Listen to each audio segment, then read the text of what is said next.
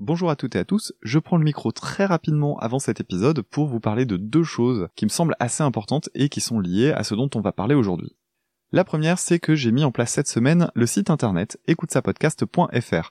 Alors sur ce site, vous y retrouverez tout un tas de choses liées à l'émission, avec notamment tous les épisodes bien entendu, mais c'est pas tout, puisque pour chaque épisode qui paraîtra dorénavant, il y aura une fiche sur laquelle je vais mettre tout un tas de notes et de bonus.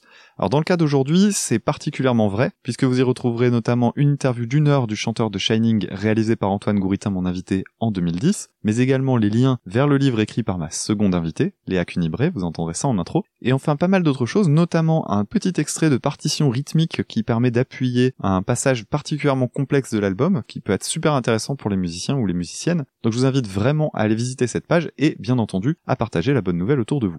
Deuxième chose dont je devais vous parler et qui va concerner surtout les premiers et premières qui écoutent cette émission, le groupe Shining a organisé un concert en streaming qui aura lieu le 6 juin. En gros, l'idée est assez simple. Le groupe devait faire une tournée qui finalement n'aura pas lieu, une tournée pendant laquelle ils reprenaient l'intégralité de l'album Black Jazz. Et comme ça tombe complètement à l'eau, ils ont proposé ce live en confinement, sachant donc que les places sont mises en vente jusqu'au 1er juin si je me souviens bien, les tarifs, ça doit être aux alentours de 10 euros, quelque chose comme ça. Donc pour les fans du groupe, n'hésitez pas, allez jeter un coup d'œil sur le site de Shining, le site officiel. Bon, tout ça après avoir jeté un petit œil au site écoutesapodcast.fr, bien entendu. Je vous laisse maintenant profiter de cet épisode qui est quand même assez dense, autant vous prévenir, avec un style pas forcément facile d'accès, mais j'ai eu la chance d'avoir deux invités vraiment super, et j'espère que vous passerez un très bon moment en notre compagnie. À très bientôt, salut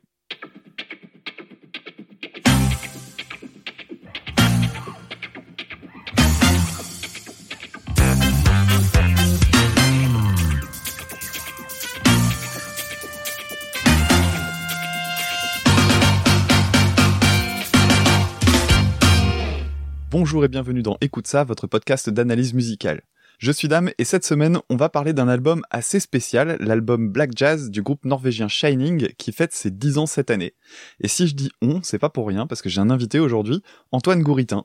Salut Antoine, je te laisse te présenter à nos auditeurs et auditrices qui ne te connaîtraient pas. Salut Dame, alors moi je suis créateur d'histoires sonores, en fait je travaille dans l'audio euh, depuis longtemps et on s'est connu notamment parce que je crois que tu écoutes euh, La République inaltérable, Tout qui à est fait. un des podcasts. euh, donc c'est un podcast d'information, euh, d'actualité politique hebdomadaire. Alors en ce moment c'est quotidien avec Alexis Poulain, un journaliste parisien. On traite de l'actu un peu de la, la façon de- dont on l'approche tous les deux.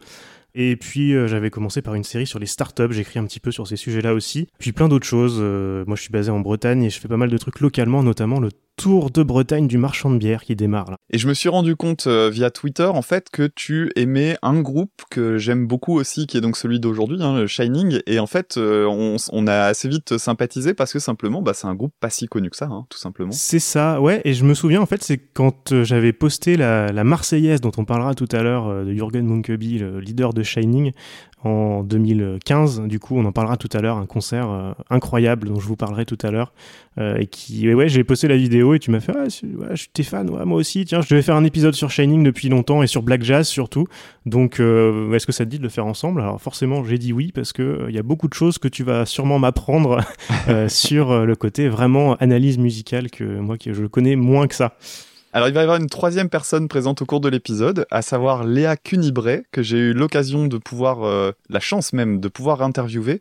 Alors Léa Cunibré, en fait, c'est une personne qui a rédigé un mémoire de musicologie, et ce mémoire de musicologie traitait de Shining, et il est paru aux éditions L'Armatan sous le titre Shining et le Black Jazz, métal et saxophone, une étude de cas. Donc on l'a tous les deux... Et il est passionnant. Oui, tout à fait. Alors, il est absolument passionnant et on l'a tous les deux parcouru euh, pour préparer l'émission. Et je lui ai demandé de participer euh, à ce podcast et elle a accepté. Donc, on a enregistré une petite interview que je vous passerai, on va dire, aux deux tiers de l'émission environ. Alors c'est parti, bon, puisque Shining n'est pas forcément le groupe le plus connu de la planète, on va commencer par le présenter. On va tout de suite euh, préciser une chose, c'est absolument impossible de définir clairement leur discographie dans l'ensemble sous une seule bannière. On parlera plutôt de période et on va de notre côté s'intéresser à celle qui s'étale entre les albums Black Jazz, qui est paru en 2010, et Black Jazz Society, qui est sorti en 2015. Pour qu'on comprenne bien de quoi on parle et avant de faire l'historique, voyons voir ce que ça donne avec deux extraits issus des titres The Madness and the Damage Done et Black Jazz Death Trance.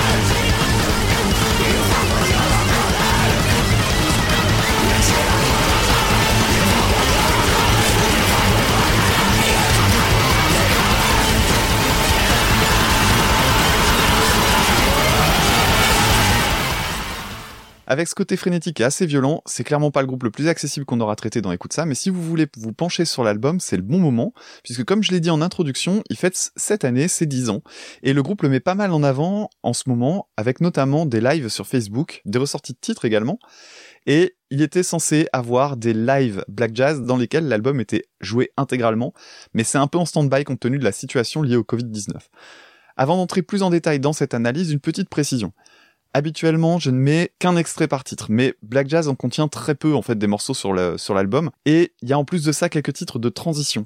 Alors ça devient très vite limitant, donc cette fois-ci, vous entendrez plusieurs passages de certains morceaux, ce qui n'est pas vraiment un problème en soi, puisque de toute façon, ils sont assez longs. Aussi, quand on évoquera Shining, on aura surtout en tête Jürgen Munkeby, qui est vraiment la tête pensante du groupe et qui est surtout le seul membre permanent. On va le situer très très rapidement. C'est un saxophoniste, guitariste également dans le groupe, chanteur, compositeur principal, et il a un énorme bagage théorique, on en parlera après sur sa formation, et pas mal d'influences de plein plein de styles différents, et surtout on verra après que la discographie a vraiment beaucoup bougé, et il met beaucoup d'éléments de, de, sa culture musicale dans sa musique, mais de façon un peu disparate. On va voir ça un petit peu en détail. Alors est-ce que tu peux nous introduire le groupe? Je peux ajouter un, un petit truc? Oui, vas-y, pardon. On peut ajouter aussi qu'il aime bien faire des, des, bidouilles un peu en studio, de mixage, de choses comme ça, des bruits. Enfin, il fait euh, quelqu'un de très très très complet. Oui, tout à fait. D'ailleurs, euh, il a fait un live cette semaine dans lequel il reparlait de son de sa façon de travailler en studio avec euh, justement ses bidouillages, notamment un énorme travail sur la voix pour booster à fond. Exact. Tu le disais, il y a eu plusieurs périodes dans Shining. Enfin, il y en a plusieurs. Le groupe existe toujours. C'est un groupe qui a commencé en 99 avec du jazz acoustique a priori assez classique. On parlera tout à l'heure de ce que ce qu'on peut définir comme le jazz, mais euh, là c'est saxo, piano, contrebasse, batterie, un quartet constitué de musiciens qui sont euh, issus tous de l'académie musicale de Norvège, parce que Jürgen Munkeby était euh, élève là-bas, il a rencontré beaucoup de gens et, il a forgé pas mal de d'amitié comme ça, autant personnel que professionnel. Et donc tu le disais aussi, il a un gros gros bagage théorique qui vient de là, principalement, aussi de beaucoup de ce qu'il a fait à côté, j'imagine, mais il y a, quand même cette, euh, cette académie de jazz de euh, d'Oslo. Et donc au départ, le premier album de Shining, euh, ça ressemblait un peu à ça.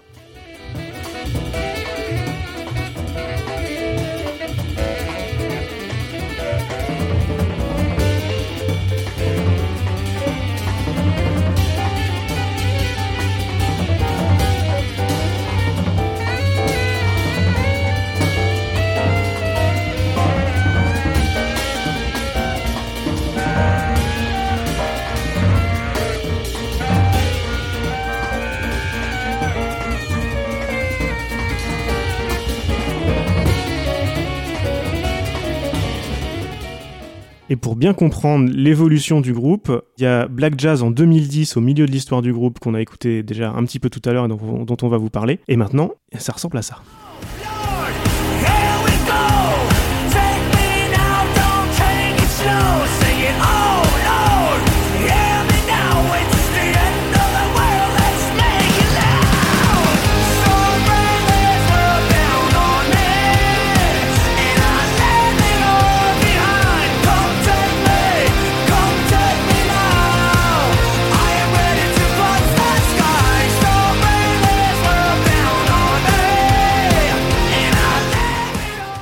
Je pense que pour commencer, c'est pas mal de vous raconter euh, comment on a découvert le groupe. Toi, tu l'as découvert un peu plus tard, je crois, euh, Dame. Euh, moi, je l'ai découvert vraiment à la sortie de Black Jazz, donc déjà plus de dix ans après la création du groupe. À l'époque, parce qu'on disait tout à l'heure, je fais de la création sonore. Alors, il y a beaucoup de gens dans le milieu du podcast qui nous disent c'est pas de la radio, c'est du podcast. moi, j'ai commencé dans la radio, la radio étudiante. Mhm. c'est quand même, à mon avis, une des meilleures formations pour se mettre à faire de l'audio et, pourquoi pas du podcast. Et j'avais une émission métal tous les toutes les en direct sur Radio Campus Rennes et on avait l'habitude surtout de passer des choses euh, un peu originales, un peu nouvelles, euh, voilà, pas pas l'émission euh, typique de Radio Campus. souvent on entend voilà Pantera, Metallica, etc. là l'idée c'était vraiment de de montrer des choses, de faire écouter des choses nouvelles, autant des groupes locaux, français que internationaux. Et on avait quelques labels qui nous envoyaient des, des versions promo avant que les albums sortent pour qu'on puisse écouter et puis en parler dans l'émission tout simplement. Et fin 2009, on a reçu ce, ce promo. On était abonné aux sorties de, du label euh, Indie Recordings, un label norvégien qui avait pas mal de choses sympas à l'époque. Et ils ont sorti pas mal de groupes. Je sais pas si tu connais Gvelertak par exemple, dans les trucs un peu bizarres qui ont bien marché. Ah si, j'ai déjà entendu parler de C'est eux qui ont sorti le premier album de Gvelertak quelques mois après Black Jazz justement. Donc il y avait plein de trucs sympas. Et quand j'ai écouté, alors sur le moment, moi j'ai trouvé ça bizarre, assez froid, vous l'avez entendu tout à l'heure, un son métal industriel, et on en parlera tout à l'heure, moi le métal industriel ça me parle pas du tout, ça m'a jamais intéressé. Et puis je suis tombé sur une vidéo live de Fisheye, qui est le deuxième morceau de l'album, et là je me dis, ah, j'avais le promo du truc, là, je, suis peut-être passé un peu trop vite en me disant, bon ça m'intéressera pas, je le lâche, et euh, je vais peut-être retenter l'album quand même. Et là, je suis devenu accro très très rapidement à Black Jazz. On va peut-être écouter un, extrait de cette vidéo live de Fisheye quelques mois avant la sortie de l'album à la télé norvégienne.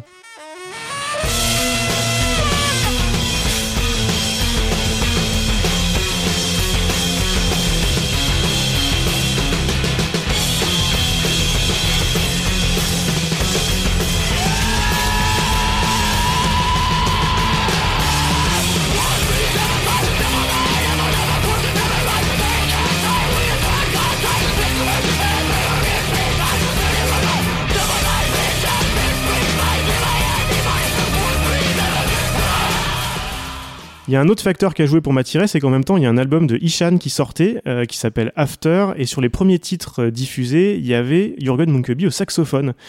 Alors vous connaissez peut-être pas Ishan, c'est le leader d'Emperor, un groupe de black metal norvégien. Euh, je vous parlerai de black metal tout à l'heure. Ça a été un des premiers en fait à ajouter du clavier des orchestres dans le black metal. Euh, et en 2010, ça a été le premier à mettre du sax sur plusieurs morceaux. Il y en a eu d'autres qui ont suivi depuis sur l'album After qui est sorti 15 jours après, 10-15 jours après Black Jazz. Et euh, le saxophone si reconnaissable du leader de Shining était vraiment l'innovation de l'album. Et c'est assez drôle parce que c'est donc euh, là on, est de retour en janvier 2010 et c'est sans doute les deux albums que j'ai le plus écouté de, de, cette décennie. On a fait des, des tops de la décennie il y a pas si longtemps. Euh, bah voilà, Black Jazz et, et, After. Et puis moi j'ai eu la chance aussi de voir ça en live. Ils l'ont fait que deux trois fois je pense en, 2010 euh, avec le saxophone sur scène. Classe. C'était assez fou. On va peut-être écouter un, un, exemple avec ce titre qui est au début de l'album euh, After d'Ishan.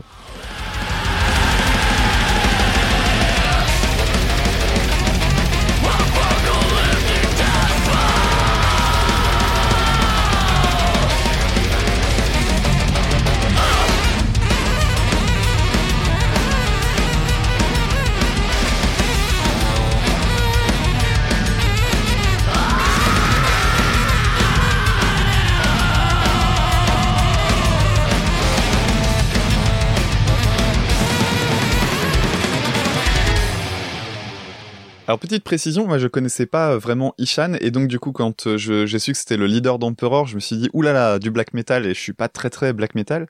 Et en fait, euh, j'ai en écoutant son quelques morceaux de son de sa carrière solo, je me suis rendu compte que bah c'était pas si black metal que ça, en tout cas surtout maintenant, c'est à plus des gros gros aspects proches du metal progressif, c'est vraiment sympa si vous avez l'occasion de l'écouter. Toi tu m'avais recommandé l'album After, c'est vraiment, mm. j'ai pris une belle petite claque. Ouais, de, de plus en plus. Et d'ailleurs, euh, t'as raison de, de, le préciser parce que le saxophone de Munkeby, à mon avis, est à son meilleur dans les passages les plus prog justement. Là je vous ai passé le truc black metal un peu rapide, un peu agressif mais euh, c'est vraiment le, dernier morceau moi que j'adore euh, On the Shore ça s'appelle. Euh, il dure une dizaine, de minutes. Là c'est pareil en live avec le saxophone sur scène c'était dingue.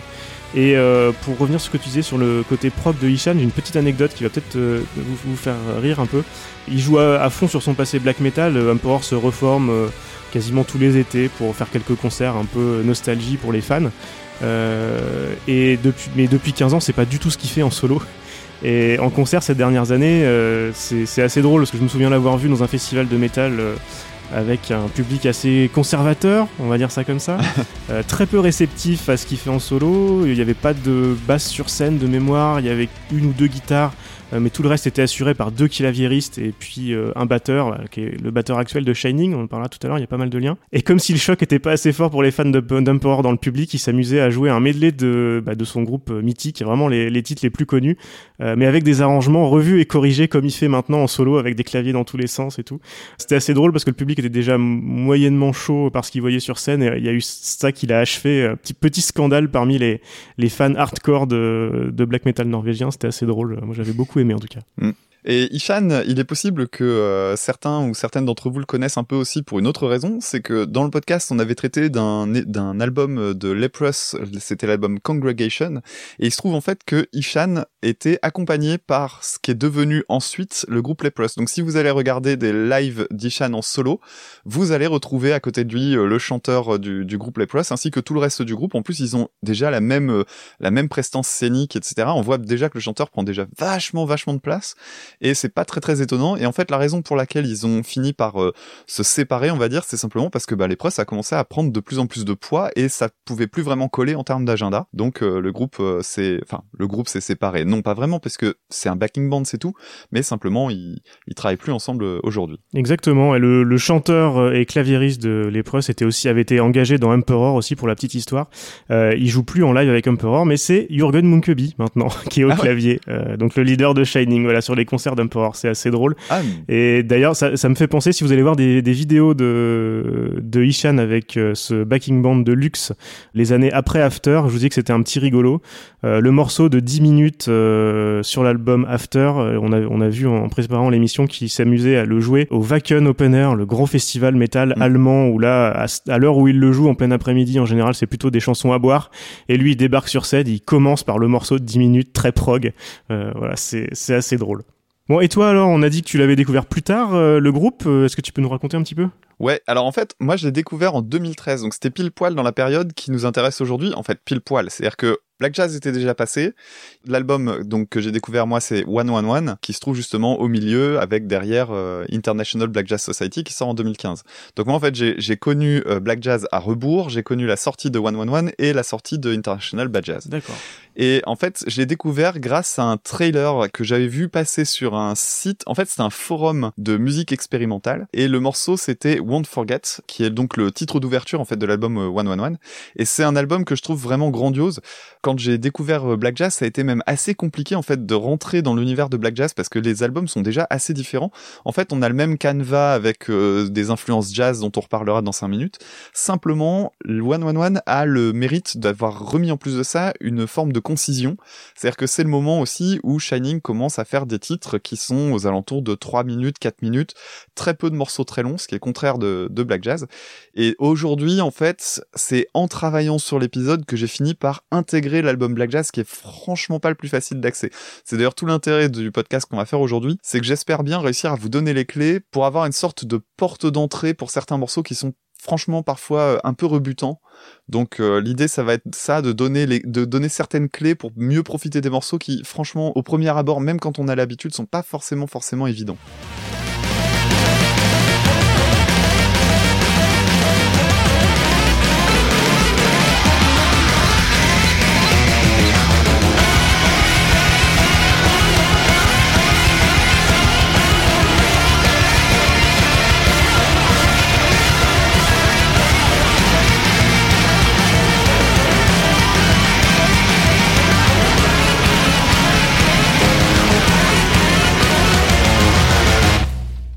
Eh bien, allons-y. Plongeons dans l'album. On le disait tout à l'heure, il y a pas mal de périodes différentes dans Shining, et là, Bla- Black Jazz ouvre une nouvelle période, mais en même temps, c'est assez logique vu les albums précédents. Euh, c'est le troisième album un petit peu rock sur les bords, dans une évolution qui est assez constante dans l'agressivité et la distorsion, euh, je trouve. Moi, j'aime beaucoup les deux albums précédents. Et par exemple, il jouait déjà la reprise de King Crimson euh, qu'on retrouve à la fin de Black Jazz. Il la jouait déjà avec des instrumentations un peu plus soft sur la tournée précédente.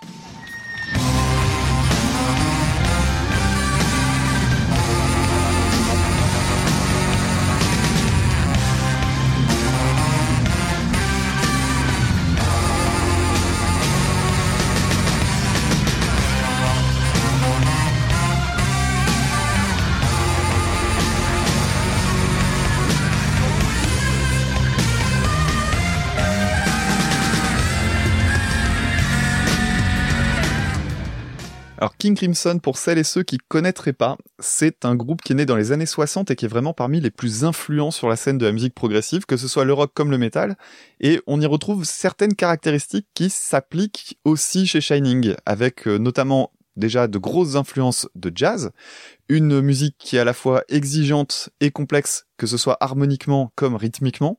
Il y a aussi un petit peu d'agressivité dans certains titres, mais bon, bien évidemment, c'est pas aussi extrême que chez Shining. On retrouve aussi euh, la longueur de certains morceaux, et surtout le fait qu'il n'y ait qu'un seul membre vraiment permanent. Alors chez euh, King Crimson, c'est le guitariste qui s'appelle Robert Fripp, et chez Shining, c'est donc euh, Jorgen Munkeby avec une petite différence toutefois. Là où Shining est le groupe vraiment d'un seul membre fondateur qui vraiment conçoit les morceaux, King Crimson, ça se considère davantage comme un projet qui appartient finalement à personne. Ça a été souvent dit, que ce soit en interview euh, et au cours d'articles. En fait, le groupe, euh, il arrête pas d'évoluer, mais c'est sa suite logique. Et en fait, il y a même des groupes, des membres qui reviennent à intervalles réguliers ou plus ou moins irréguliers d'ailleurs. Donc c'est un groupe qui appartient à personne, alors que Shining, c'est vraiment, on peut le considérer comme étant le groupe de Mooncubby. Alors petit trivia pour le titre 21st Century Schizoid Man, très difficile à dire. Ce morceau-là, en fait, il est aujourd'hui connu euh, par euh, beaucoup beaucoup de monde, même quand on écoute euh, ni rock ni métal progressif et qu'on n'est pas forcément de la bonne génération. Il y a beaucoup de reprises de fête surtout. Et une de ces reprises apparaît actuellement dans une pub pour le parfum Paco Rabanne qui euh, est diffusée devant des émissions qui ont une très très grosse audience. Donc il y a de très fortes chances que vous ayez déjà au moins entendu ce morceau une fois dans votre vie.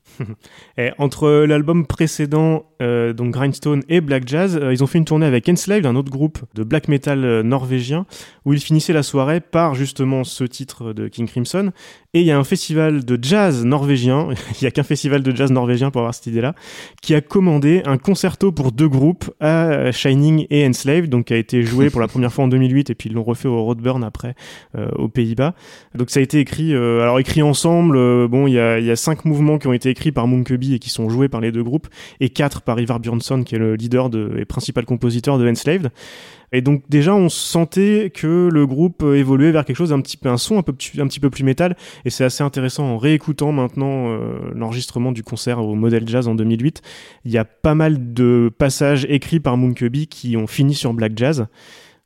Pour vous donner un peu un ordre d'idée de comment ça fonctionne chez Shining, c'est que des musiciens qui viennent de la scène jazz norvégienne, en tout cas jusqu'à une certaine époque, et ils vont et viennent un peu au gré des évolutions du groupe. Euh, moi, je me souviens avoir rencontré Mooncubby justement en 2010, on en parlera tout à l'heure. Il m'avait bien expliqué ça.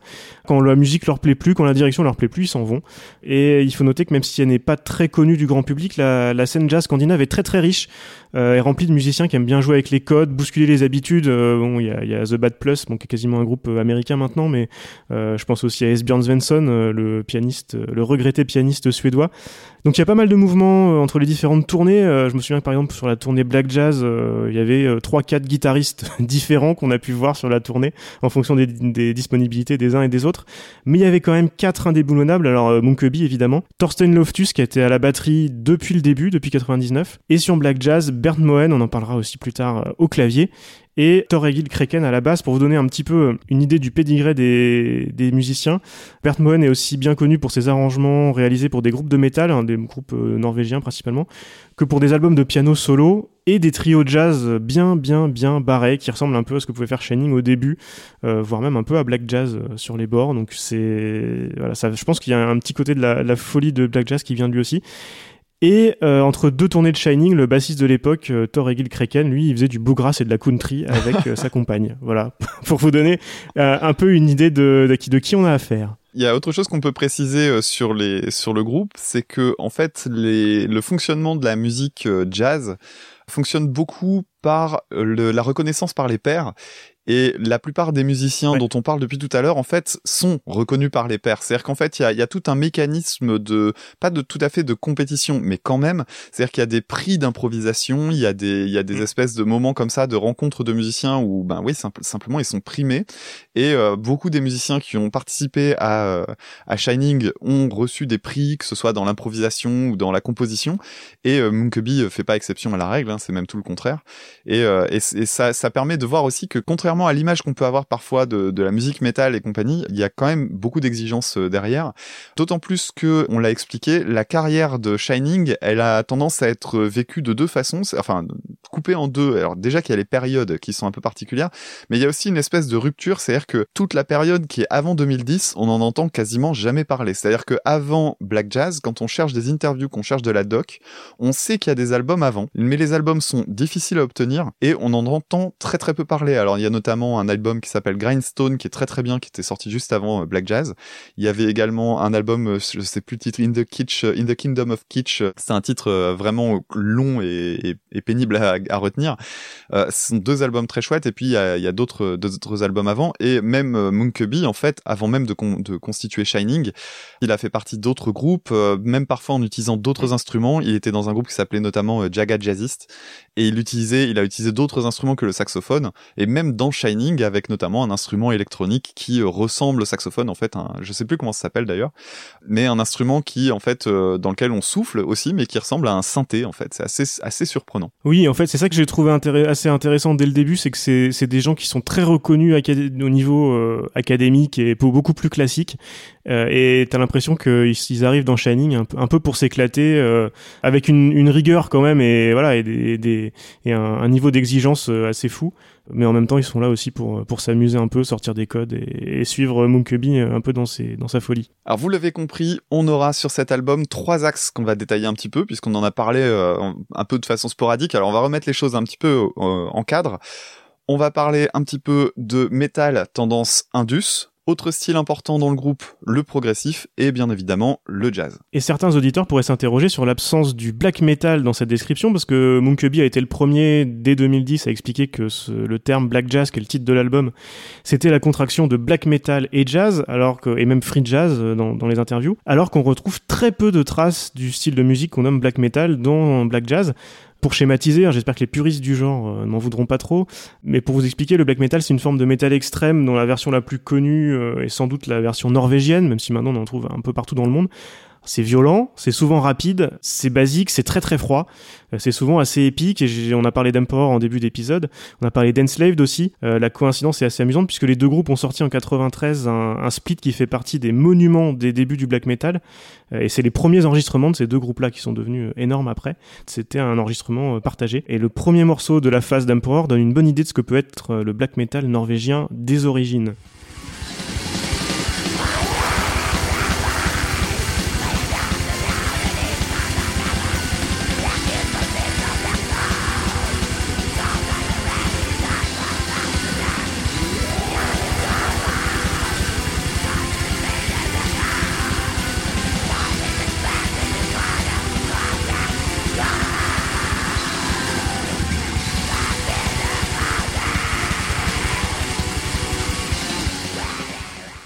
Je disais des origines parce que chaque groupe a un peu sa version du black metal. En tout cas, ça a rien à voir avec ce qu'on peut entendre sur Black Jazz. Et les liens les plus importants que je vois moi entre Moonkebi et la scène black metal norvégienne, bah, c'est les collaborations artistiques euh, qu'on a évoquées déjà avec Ishan et Enslaved et avec Empower maintenant puisqu'il est membre du groupe. Et c'est deux groupes qui sont parmi les pionniers au début des années 90, mais qui ont assez vite bifurqué vers des musiques plus progressives et plus accessibles et plus compliquées. Euh, donc je pense que les influences sont plutôt allées chercher euh, vers ces groupes-là plutôt que dans le black metal euh, un peu plus canonique, on va dire, très très bourrin. Effectivement, et en fait, ce qui se passe, c'est que même si on a mis en avant cette euh, image du black metal, euh, c'était plus euh, de façon marketing, on va dire.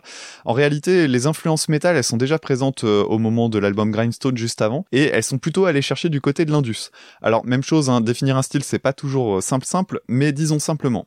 Ce que Shining va emprunter à ce courant musical-là, c'est le côté martial, avec des tempos très marqués, des riffs relativement simples. Alors on verra qu'en fait Shining c'est coupé en deux. Hein. Il y a à la fois des trucs extrêmement complexes et en même temps un côté euh, très frontal à d'autres moments, et une sonorité qui est à la fois très froide. Alors ça, ça va venir avec euh, l'usage beaucoup de synthé et une basse qui est très très présente.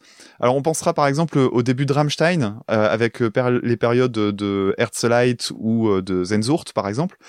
On va penser aussi à Ministry, à des groupes comme Killing Joke, euh, d'ailleurs que des groupes que j'ai envie de vous recommander. Et c'est un style musical en fait qui va au-delà des barrières de genre. C'est-à-dire que je parle bien de, enfin j'aurais même dû dire un genre plutôt qu'un style, parce que ça a commencé avec la musique électronique en réalité, l'indus. Et cette musique électronique, elle s'est mêlée au punk, et puis après on est allé vers du métal, et puis encore plein d'autres genres musicaux qu'on peut vraiment qualifier d'indus. L'indus en fait c'est plutôt une signature sonore que vraiment un genre musical. Et Lui, prend sa part dans le metal indus des années 90 principalement. Et justement, surtout, je disais tout à l'heure, c'est ça qui est assez, assez fou et je comprends toujours pas pourquoi j'ai accroché à Black Jazz, c'est que tout ça, c'est des groupes que j'ai quasiment jamais écoutés et qui ne m'ont jamais vraiment intéressé. Et tu parlais de signature sonore, euh, je crois que c'est aussi renforcé par le fait que Monkeby a décidé de travailler sur cet album-là avec le producteur Sean Bevan euh, en Californie. C'est une collaboration qui se poursuit encore aujourd'hui d'ailleurs. Et c'est lui qui était à l'origine du son des, des, premiers albums de Marilyn Manson. Alors ça, je les connais un peu plus. De certains des albums qu'on propulsé aussi Nine Inch Nails au, au statut qu'on connaît maintenant. De plein d'autres groupes de cette mouvance-là. Je crois qu'il a même bossé après avec des groupes euh, peut-être plus, un peu plus commercial, avec du Slayer, des choses comme ça. Enfin, il a fait beaucoup de choses. Je pense que c'est loin d'être anodin vraiment sur le son. Et il y a aussi de nombreux passages des deux albums qui précèdent. Donc, tu as parlé de Grindstone euh, tout à l'heure, qui ressembleraient assez à Black Jazz, je pense. Et le groupe jouait d'ailleurs quelques anciens morceaux sur la tournée Black Jazz en leur donnant un peu le traitement sonore et l'énergie qu'il y avait dans, Black Jazz et, euh, et, ça passait très très bien au milieu des morceaux de Black Jazz. Oui, d'autant plus qu'il y, a y a même certains morceaux, je pense notamment au morceau Red Qui est sur Grindstone, je crois, qui ensuite en fait étaient des proto-morceaux qui sont arrivés à apparaître sur d'autres albums. Euh, Red Rum est devenu en fait le riff euh, principal du morceau Hilter Skelter dont je reparlerai un petit peu en détail tout Exactement. à l'heure. Et puisque tu parlais de Nine Inch Nails, il y a un titre qui est assez étonnant sur l'album euh, International Black Jazz Society qui s'appelle The Last Stand, qui est personnellement un de mes préférés de, du groupe et qui pompe, mais vraiment, vraiment, qui pompe allègrement deux morceaux de Nine Inch Nails en même temps. Les morceaux The Beginning of the End pour son riff de batterie, sur lequel se pose une ligne de chant, en fait, qui est méga proche euh, quand on compare celle de, Trent Reznor et celle de Munkeby. Et surtout le riff principal de The Hand That Feeds, qui est pourtant un des morceaux les plus connus de Nine Inch Nails. Et c'est une chose qui a été pas mal reprochée, en fait, quand on regarde les commentaires sur, ce, sur le morceau The Last Stand. Il y a beaucoup de personnes qui crient au plagiat carrément. Alors je vous ai préparé un petit montage comparatif. Vous allez voir, l'intro ressemble clairement. Alors il y a quand même une différence assez subtile dont je reparlerai tout à l'heure, mais euh, dans le passage du refrain en fait, ce qu'il y a, c'est qu'il y, a un petit truc avec une note de guitare qui est glissée et qui vient vraiment directement du morceau. Donc je vous laisse écouter cette, cette petite comparaison.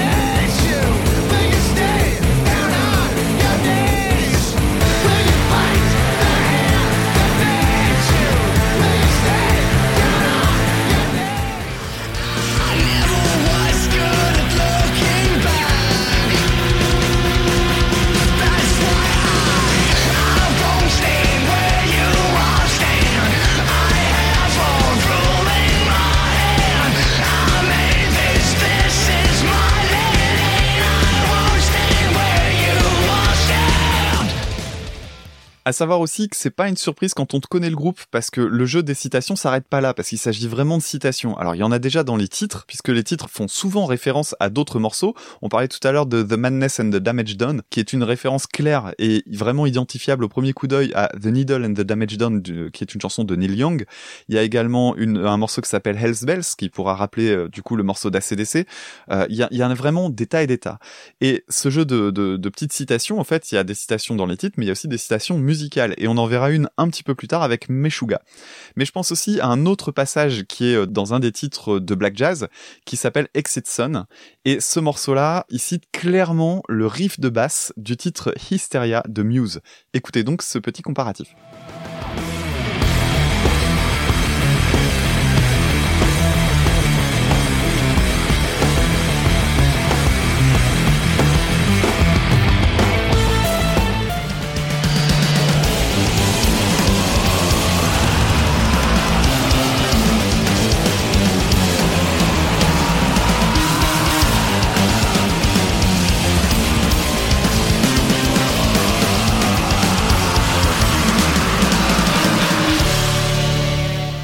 Et ces citations, c'est pas moi qui les invente, c'est même Monkeby lui-même qui les mentionne en interview. Alors pour la petite anecdote, je me suis fait chier à les retrouver moi-même, parce que quand on a préparé l'émission, je sentais que ça ressemblait à quelque chose, et donc je me suis emmerdé à essayer de retrouver les trucs.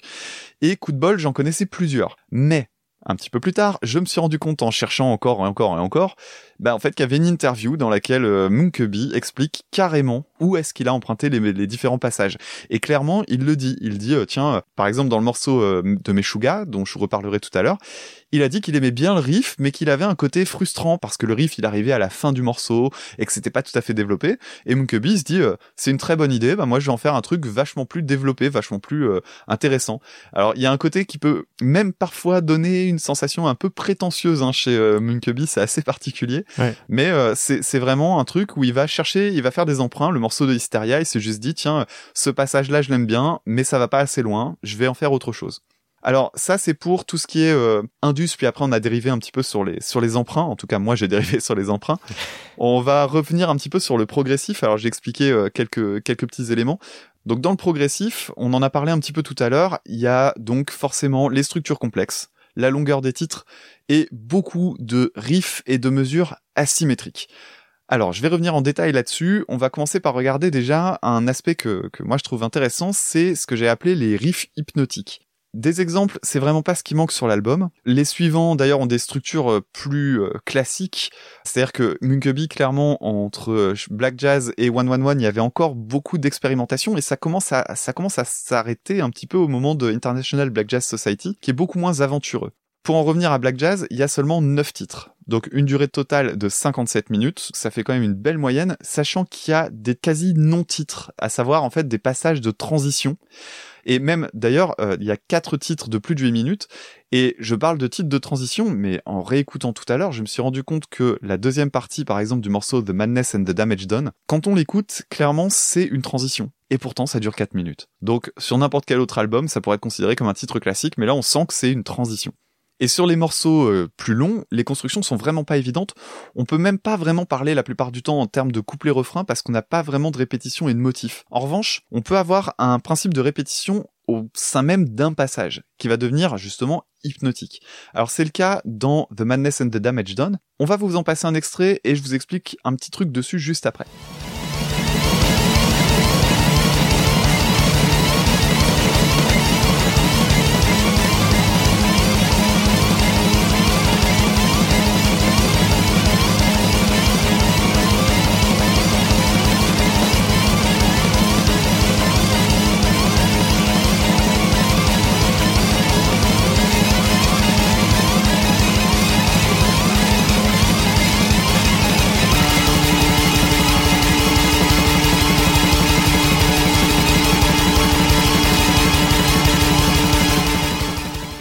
Alors ce passage-là, je vous en ai passé un court extrait en réalité, même si ça a pu vous paraître très long.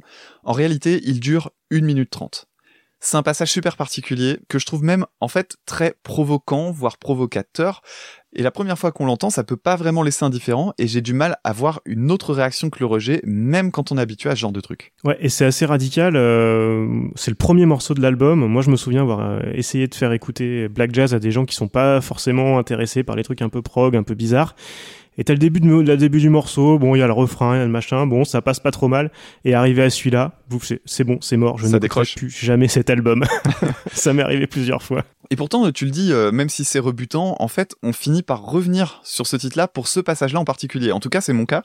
Et on en vient même à le guetter en live parce que c'est une vraie prouesse technique en fait à jouer. Alors c'est méga rapide. C'est plein de changements qui sont super subtils. En général, ce qui se passe, c'est qu'on a un instrument qui bouge pendant que les autres restent fixes. Donc en fait, chacun démarre de façon un peu décalée. Ça demande énormément de concentration, ça doit être extrêmement difficile à jouer et surtout à enchaîner. Et les changements dont je parle, en fait, sont assez longs à venir, ce qui fait que les musiciens, en fait, doivent compter sans arrêt pour ne pas se perdre. Mais si c'était que technique, ça serait pas vraiment intéressant. En fait, la force dans un truc comme ça, c'est qu'il y a une intention derrière. Et l'intention ici, c'est de donner un côté vraiment chaotique. Ça donne vraiment énormément de puissance et hypnotique, comme je disais. Et ça ressort vraiment super bien en live. D'ailleurs, les lives à ce moment-là qui étaient euh, mis en scène avec de la lumière très stroboscopique, etc. C'est vraiment quelque chose d'assez particulier à vivre. Je vous le recommande de regarder notamment le live Black Jazz dont on parlera plusieurs fois euh, pendant l'émission et dans lequel on, voit euh, ce passage-là en particulier. Surtout qu'il commençait le live comme l'album par ce morceau-là. Donc là, tu prenais tout de suite plein la tronche. Et personnellement, ça m'a rappelé un passage que j'adore et que je rêvais de passer dans le podcast. C'est un extrait d'un de mes groupes favoris. C'est-à-dire que les groupes favoris, c'est toujours un peu pénible, hein, surtout quand on écoute beaucoup de musique, ça va, ça fluctue sans arrêt. Le groupe que je reconnais comme étant mon groupe euh, favori euh, par-dessus tout depuis des années, c'est le même, il n'a pas bougé, c'est Sleepy Time Gorilla Museum, et donc je vais vous faire écouter un petit passage du titre 1997, dans lequel il y a un petit côté un peu ressemblant sur le côté euh, à la fois hypnotique et un peu repoussant, faut le reconnaître.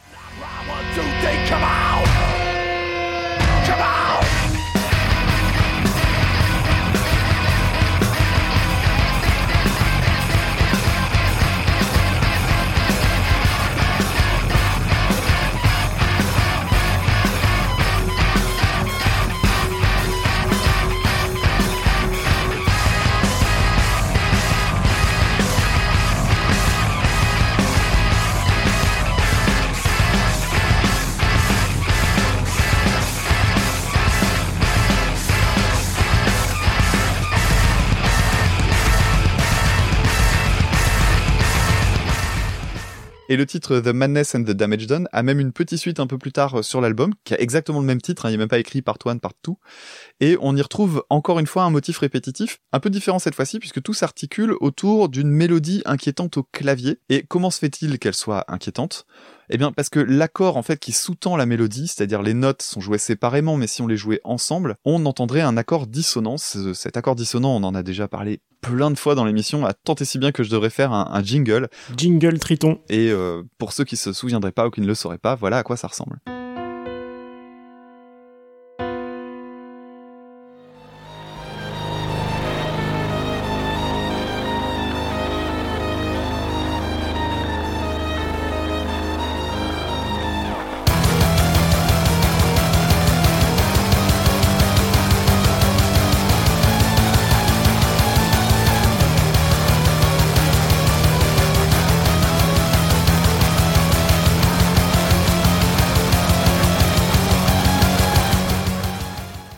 Tu parlais tout à l'heure de la réaction de tes copains, de tes copines quand tu leur faisais découvrir ce genre de ce genre de riff, mais t'as pas parlé de toi en fait. Comment tu reçois ce genre de ce genre de truc euh, vraiment rebutant euh, de ton côté? Bah quand c'est fait comme ça, moi ça me plaît bien. J'aime bien les trucs un peu bizarres euh, comme ça.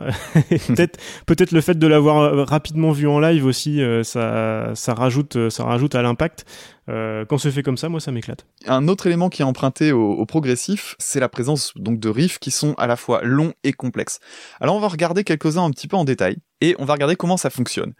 Je vais vous passer un extrait du titre Exit Sun, de la première partie du moins, parce qu'il s'agit d'un morceau qui est coupé en deux, un petit peu comme l'était euh, The Needle and the Damage Done. On a Exit Sun et juste derrière un deuxième morceau qui s'appelle Exit Sun, toujours sans, euh, sans part one, part two. pourtant les morceaux sont séparés, c'est assez curieux. Mais attention, vous risquez d'être un peu perdu, mais pas de panique, c'est voulu. En plus, je vous le donne vraiment sans aucun contexte. Donc essayez juste, pour euh, comprendre ce dont je vais vous parler après, d'essayer de bouger la tête en rythme pour voir si le groupe arrive à vous larguer.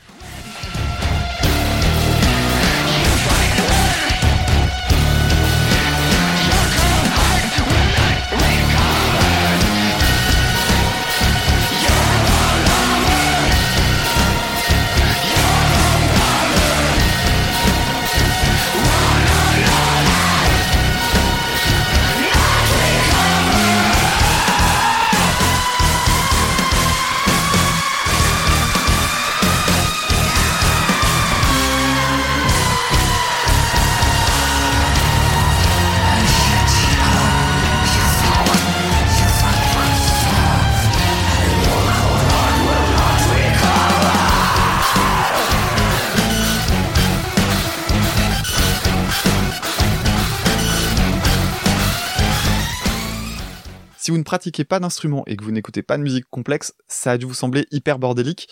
Alors prenons une petite image. J'ai fait une petite métaphore, vous allez voir, c'est très mignon. C'est un petit peu comme si on vous avait récité un poème dans une langue étrangère, que je vais appeler la progit pour le coup, donc progit, un langue du prog. Ce poème, vous ne l'aviez jamais entendu, et en plus de ça, vous n'en connaissiez même pas la langue. Donc évidemment, dans ces conditions, c'est assez difficile de s'y retrouver. En revanche, si vous avez l'habitude de ce genre de musique, vous maîtrisez à peu près la langue. Mais vous connaissez pas le poème. Donc vous avez dû capter quelques passages à droite à gauche, euh, vous avez dû pouvoir saisir un petit peu la logique euh, de certains moments, même peut-être réussir à les retenir. En tout cas, vous pouviez pas tout anticiper et c'est absolument impossible que vous l'ayez retenu à la première écoute. En revanche, peu importe le niveau, tout le monde peut s'amuser à apprendre ce genre de passage par cœur. Parce que faut bien comprendre que ce genre de moments euh, un petit peu complexes, il y a un vrai plaisir d'écoute quand on les maîtrise. C'est-à-dire l'anticipation, c'est un vrai plaisir, surtout quand on a quelque chose qui est assez inattendu. Alors c'est typiquement même le genre de morceau pour lesquels j'ai monté le podcast. Et d'abord, personnellement, simplement, moi j'adore me sentir perdu. J'adore les premières écoutes de certains albums. Je pense notamment à Meshuga dont je parle souvent dans le podcast. La première écoute est un vrai plaisir parce que à force de disséquer des dizaines et des dizaines de trucs, ça devient assez difficile de me larguer complètement. Et donc la première écoute d'un truc où on n'a vraiment aucun repère, c'est un vrai plaisir. Et puis après, c'est un petit peu le double effet qui se coule. On a le moment où on a fini par comprendre tous les rouages et on est capable d'écouter la même chose, mais de façon complètement attentive, en pouvant tout anticiper. Et ça, c'est un énorme plaisir. Donc la première étape, c'est celle-là. On écoute et on se perd. Ça, on est tous obligés d'y passer. Puis, il y a la deuxième étape. On va essayer d'apprendre le poème. Alors, il y a deux façons de procéder. On va d'abord essayer de l'apprendre par cœur, phonétiquement, si je reprends ma métaphore. Et quand on a vraiment du mal à saisir les mots du texte, on est obligé d'aller creuser un petit peu plus loin et on va aller chercher du côté de la langue. Alors si je laisse de côté la métaphore, ce qu'on va faire, nous, c'est que quand on a du mal à mémoriser, on peut aller chercher du sens du côté de la théorie et ça va permettre de faciliter l'apprentissage. Cela dit, si on n'a pas accès à la théorie, parce qu'on n'est pas, euh, parce que simplement on n'a pas fait suffisamment de musique euh, de façon pointue ou on pratique pas l'instrument, c'est pas obligatoire. On peut aussi l'apprendre de façon très très linéaire, tout simplement en apprenant par cœur. Ça va juste être peut-être un petit peu plus coûteux en énergie. Alors allons-y. On va apprendre ensemble un petit bout de cette langue complexe en parlant de polyrythme. C'est le moment de la technique Étymologiquement, polyrythme c'est un mot assez simple. Poly, plusieurs, rythme, rythme. Donc l'idée, ça va être d'avoir plusieurs rythmes différents qui cohabitent, qui se superposent et souvent, comme c'est le cas ici, qui se décalent. Alors je vais illustrer ça avec le thème principal du riff qui donne ceci.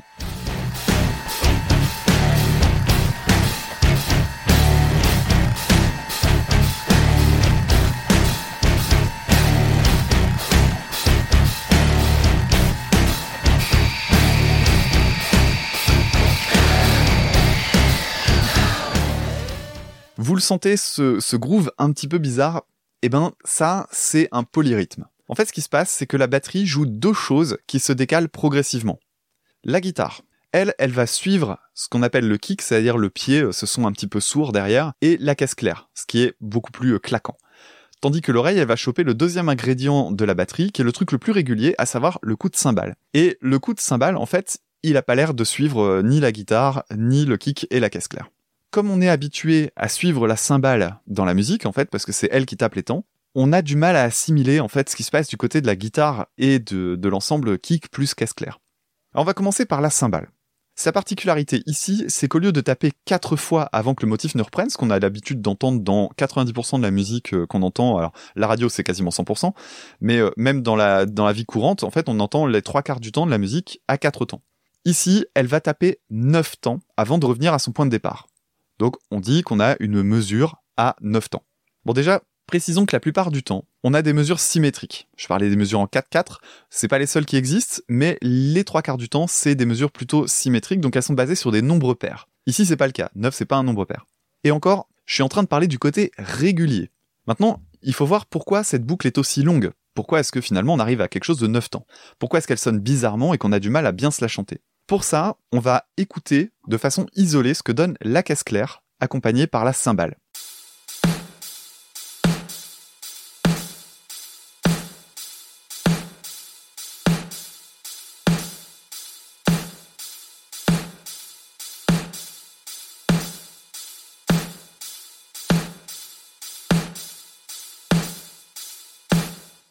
Je vous explique le concept, et après, vous essaierez d'en anticiper les impacts. Donc, la caisse claire est introduite par deux coups de kick. Alors, je vous les ai pas passés parce que ça va plus vous embrouiller qu'autre chose, mais on va les retrouver tout à l'heure. Vous avez dû entendre dans l'extrait que je viens de vous passer que la caisse claire ne tombait pas en même temps que la cymbale, ce qui doit en principe arriver. Le moment où ça arrive, le seul moment où ça arrive, c'est sur le neuvième coup de cymbale, qui est donc le dernier, et c'est le moment où en fait s'arrête le décalage. Donc c'est le moment où on reprend sur le temps numéro 1. D'où l'idée d'avoir une mesure à 9 temps. En fait, les 9 temps, c'est simplement le temps que met le rythme pour revenir à son point de départ. Donc, pendant que vous entendez 9 coups de cymbale, il n'y a que 4 coups de caisse claire. Si maintenant on réfléchit en termes mathématiques, on comprend assez vite que si on avait eu 8 temps au lieu de 9, la caisse claire, elle tomberait un coup sur deux. Parce que 4, c'est la moitié de 8. Mais là, c'est pas le cas. On va diviser la mesure de manière à ce que la caisse claire frappe régulièrement 4 coups, pendant que la cymbale en tape 9. Et j'insiste sur le mot régulièrement. Ça va donc donner deux découpages différents de la même mesure. Et tout ça, ça va se jouer en même temps. C'est ça ce qu'on appelle un polyrythme. Et vous allez voir, la caisse claire, elle arrive d'abord un petit peu en retard, puis après pile poil entre les deux coups de cymbale, puis ensuite juste un tout petit peu en avance, et enfin, tout à la fin, elle tombe tout juste sur le coup de cymbale avant de reprendre au départ. Cette fois-ci, je vous repasse tout l'ensemble, c'est-à-dire le kick, la caisse claire et la cymbale.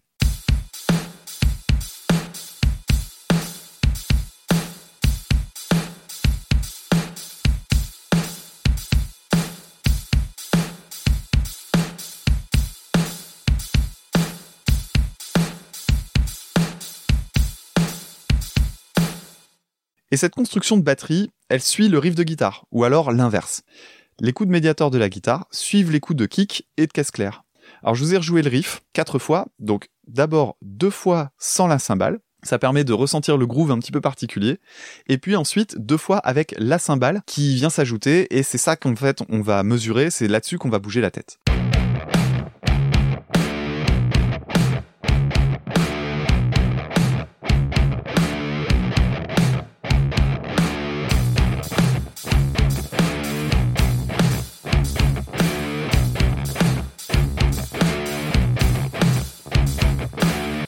Voyez, c'est assez particulier, mais en fait, à force de le répéter, ça devient un groove vraiment comme un autre.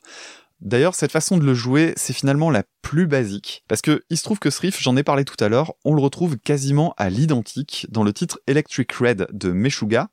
Donc je l'ai dit, je l'ai expliqué, ce morceau-là, c'est vraiment, c'est le fameux riff que Moonkebi a décidé de d'élargir. Et vous allez voir que dans la version de Meshuga, donc qui est à la fois plus simple parce qu'en fait il n'y a pas tout le tout le, ce qu'il y avait autour. Là vraiment, c'est juste ce que je vous ai joué à la guitare simplement écoutez la batterie, vous allez voir que la batterie est autrement plus complexe que ce que je viens de vous faire.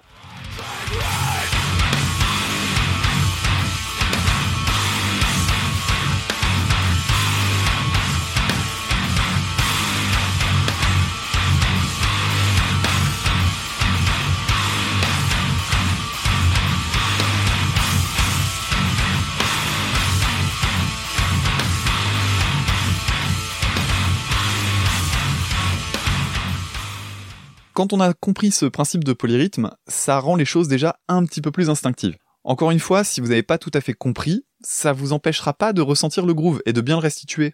C'est la répétition qui fait que simplement on va intégrer les choses. Et d'ailleurs, quand je l'ai appris à la guitare, je l'ai vraiment appris par cœur, je l'ai théorisé vraiment que pour cet épisode-là quand je me suis amusé à refaire les parties de batterie. Alors toi qui pratiques pas d'instrument, comment tu perçois en fait ce genre de riff? Est-ce que toi tu ressens le côté euh, asymétrique, bordélique, euh, vraiment le côté euh, complexe et très écrit de tout ça? Oui et non. D'ailleurs, merci pour les explications, c'était très clair. Mais comme tu disais, avec la répétition, en fait, ça rentre et c'est un groove assez, ouais, qui, je trouve qui, qui finalement pas si compliqué que ça avec la, avec la répétition et qui mhm. passe bien. Moi, c'est un de mes riffs préférés de l'album, je t'avoue. je connaissais pas la version de Meshuga. du coup, là, oui, on voit très très bien les. Enfin, on entend très bien les, similitudes. Enfin, les similitudes, c'est le même, quoi. Mais euh, ouais, c'est justement pour, pour ça que j'aime bien ce passage-là, c'est que tu sens qu'il y a un truc un peu bizarre derrière, mais en même temps, il est, il est très facile d'approche, très facile d'accès, je trouve. Ouais, tout à fait. Alors là, c'est à 200%. C'est-à-dire que quand tu écoutes certains groupes euh, très très complexes, je pense notamment évidemment à Meshuga ou même à des groupes comme Danger Escape Plan, euh, la difficulté c'est quand on veut faire découvrir quelque chose à quelqu'un, c'est de faire découvrir le riff qui va permettre de l'intégrer. D'ailleurs, je repense à, à Meshuga, je pense avoir déjà dit dans le podcast, mais mes premières écoutes de Meshuga, j'étais assez jeune et j'ai détesté parce qu'en fait j'avais de prise sur rien. C'est comme si tu essayais de grimper une une colline qui était complètement savonneuse. À un moment donné, tu, tu, y a rien pour ça vraiment rien. Ce qu'il faut faire, c'est euh, faire des encoches pour au moins pouvoir grimper. Et euh, un jour, je suis tombé sur un morceau de Meshuga dans lequel j'ai eu le riff qui me plaisait, un petit peu comme toi euh, là-dessus, qui m'a d'un seul coup ouvert les portes de tout le reste parce que je me suis rendu compte qu'il fallait juste intégrer certaines choses. Alors pour ce qui est de la structure plus générale du passage entier, on est confronté à un autre problème, parce que ça, en fait, nous, on a regardé juste un tout petit passage de, tout ça, c'est la longueur. Parce que même dans la régularité de ce riff-là, après, on s'amuse à créer des irrégularités sur la longueur. En fait, ce qu'on s'amuse à faire, c'est qu'on s'amuse à rajouter de temps en temps euh, des petits motifs et l'idée c'est de créer de la surprise. On fait un passage qui sonne random et qui se répétera pas. Alors pas de mystère dans ce cas-là, il faut le répéter encore, encore et encore pour le retenir et se le chanter ou alors, dans le meilleur des cas, le jouer quand on pratique d'un instrument. Un autre exemple assez représentatif euh, là-dessus, c'est le riff principal du titre Fisheye, qui peut lui aussi surprendre un petit peu, et ça va me permettre d'aller encore un petit peu plus loin sur la vision des rythmes par Munkeby. Alors on va commencer par l'écouter, et je vous propose d'essayer encore une fois de capter où est la petite astuce. Alors je vous aide un petit peu, vous allez encore essayer de compter, et cette fois-ci, vous allez voir, tout à l'heure on avait une mesure à 9 temps, essayez de compter, euh, cette fois-ci, au bout de combien de, de temps est-ce qu'on revient au départ?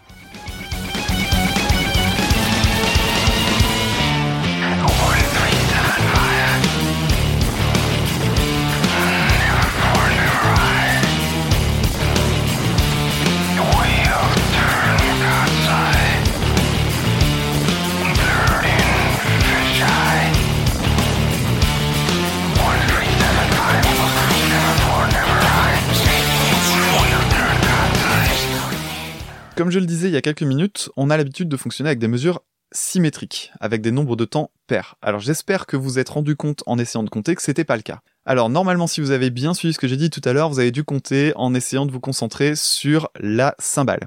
Si vous avez compté les coups de cymbale et que vous avez bien essayé de repérer à partir de quel moment ça se répète, vous avez dû compter 7 temps. Dans ce passage, en fait, on joue dans ce qu'on appelle du 7-8. Alors, encore un terme à la con, vous allez me dire, bah oui. Encore de la progit. Encore de la progit. Alors, quand on a une mesure en 4-4, faut imaginer une fraction. Le chiffre du haut, le numérateur, le 4 veut juste se dire qu'on compte 4. Le 4 du bas, en revanche, il a un autre sens, je vais y revenir dans un instant. Donc ici, on a un rythme en 7-8. Donc, toujours selon la même logique, le chiffre du haut, le numérateur, c'est le 7, ça veut dire qu'on va compter 7 fois. Maintenant, vous avez remarqué, on était avec 4, 4, cette fois on a 7, 8, donc c'est le chiffre du bas qui bouge. on va regarder un petit peu comment ça marche. Le 8, en fait, il veut dire qu'on travaille à partir de croches. Alors si vous vous souvenez un petit peu de vos cours de musique au collège, on a différents types de longueur de notes. On a les croches, les noires, les blanches et les rondes. Ça, c'est de la plus courte à la plus longue. La base, c'est la ronde, la plus longue. La ronde, c'est une durée, donc longue, qui occupe entièrement la mesure. La blanche, elle, elle va couper la ronde en deux. On aura donc deux rondes par mesure, et ainsi de suite. C'est pour ça que je parlais tout à l'heure de symétrie. C'est très important.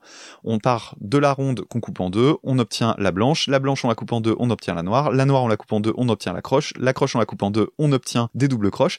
Et donc, de façon logique, on part de quelque chose qui vaut 1, on va le couper en deux, ça va donner 2, on recoupe en deux, on obtient 4, puis 8, puis 16, puis 32. C'est pour ça que je parlais tout à l'heure de nombres pairs, et c'est même en fait les multiples de 4 qui comptent. Et c'est donc pour ça qu'on a souvent des paquets de 4 en musique. D'ailleurs, les Anglais, ils ont un système de beaucoup plus logique pour parler de tout ça. Eux, au lieu de parler de blanche, de noir, de croche, etc., ils parlent de note, de half note, donc la moitié d'une note, de quarter note pour parler des croches, de eighth note pour parler des doubles croches, parce qu'en fait, simplement, c'est la valeur, c'est combien on en met dans une mesure. Donc, euh, des quarts, des huitièmes, etc. Beaucoup plus logique, euh, beaucoup plus facile à apprendre. Donc, pour qu'une mesure soit complète, si vous avez suivi, il faudrait 8 croches. Sauf que le 7 veut dire qu'on n'en a que 7 sur les 8 attendus. On a une mesure incomplète. Ça, qu'est-ce que ça va créer? Bah en fait, ça va donner une petite sensation de rebond. C'est-à-dire que nous, on anticipe les choses quand on écoute la musique et on a envie d'avoir quelque chose de complet. Et c'est pas ce qui va se produire. Donc cette sensation de rebond, c'est un petit peu comme quand on sautille sur un pied et qu'on veut marcher sur le même pas que quelqu'un. Et maintenant que vous savez tout ça, je vais vous le repasser et je vous invite cette fois-ci à compter. Donc vous savez que vous allez devoir compter par 7. Je vous repasse cette fois-ci l'intro dans laquelle il n'y a que la batterie. Vous allez voir, c'est un petit peu plus facile comme ça. On compte 7, on revient au 1, etc., etc.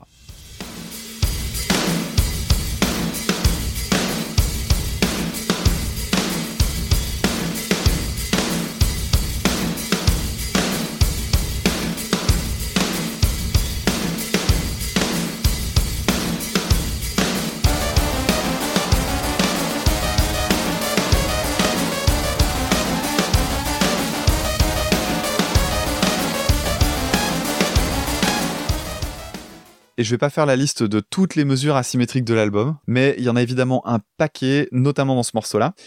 À noter les paroles aussi dans ce morceau-là avec le fameux 1375 qui est pas très clair en termes de sens, mais dont j'ai cru comprendre qu'il avait justement un rapport avec l'utilisation des nombres en musique. Tout à l'heure, on, parlait du fait que Munkeby euh, avait un côté très théorique. En fait, il a une vision très kabbalistique des nombres, c'est lui-même qui utilise ce mot-là. Pour lui, le 4, c'est le nombre de la stabilité. Le 4, ça évoque le carré, qui possède quatre côtés égaux. Le 1, le 3, le 7 et le 5 sont des nombres impairs et c'est donc des nombres assez difficiles à utiliser en musique en termes de découpage rythmique. Et la seule fois où il utilise le 4 dans le morceau, c'est quand il dit 1, 3, 4, 9 et à ce moment-là, en fait, c'est pour faire une date, ça fait 1349 et c'est une référence à l'arrivée de la peste en Norvège en 1349. Exactement, et il y a un groupe de black metal d'ailleurs qui s'appelle comme ça et c'est pas du black metal très fin. C'est la peste. Bah d'ailleurs, euh, c'est vrai que la, la, période de la peste noire, elle est, elle est souvent euh, utilisée dans le dans le métal. Il y a d'ailleurs un groupe qui s'appelle euh, Peste Noire. Exactement. Il y a vraiment beaucoup beaucoup de choses. Cette cette période-là. C'est à peu près la même finesse ces deux groupes-là. Ouais. Et d'ailleurs, j'avais eu l'occasion d'en parler un tout petit peu avec Fanny du podcast Passion médiéviste, parce qu'en fait, il y a énormément de groupes qui s'appuient sur des ambiances, on va dire médiévales, avec une vision du Moyen Âge comme étant cette période très sombre, etc. Euh, c'est pas du tout le cas. Hein. C'est une période de grande découverte et où il y a eu énormément de bouleversements euh, sociaux et économiques euh, au niveau de la société, etc., euh, etc. Vraiment, c'est une mauvaise vision. Je vous invite à écouter Passion Modivis si vous voulez en savoir un petit peu plus. D'ailleurs, et oui, et d'ailleurs, vous aviez oublié quelque chose de très fort pour parler de cette, ce côté positif du Moyen Âge. Vous aviez, vous aviez oublié bâtisseur de cathédrale de misanthrope. Mmh. Pardon, j'étais en train de boire. Tu me prends au dépourvu. euh, oui, oui, tout à fait. Bah, écoute, c'est pas grave. On, s'était dit qu'il était possible qu'on refasse un deuxième épisode. Donc, euh, la, prochaine fois qu'on fera un, appel à candidature, euh, tu nous enverras cette chanson. Mais il me semble qu'on nous l'avait déjà redonné. Pour en revenir au rapport entre les nombres et la musique, je disais tout à l'heure qu'une mesure était constituée le plus souvent de quatre temps, les noirs. Puis après, on peut s'amuser à subdiviser, donc euh, soit passer en croche, double croche, etc., etc. Mais l'idée derrière tout ça, c'est très simple. Une mesure, c'est une unité de temps. Et donc, cette unité de temps, on décide de la couper de façon régulière. Le rythme, c'est donc une façon, simplement, de découper ce temps donné. Donc quand on parle de mesure, c'est pas un mot qui fait peur, c'est juste un temps donné. Munkeby, lui, il a expliqué avoir travaillé un petit peu différemment sur un des passages les plus complexes de l'album, et que j'ai trouvé un des plus intéressants d'ailleurs, et qu'on retrouve dans le titre Hilter Skelter.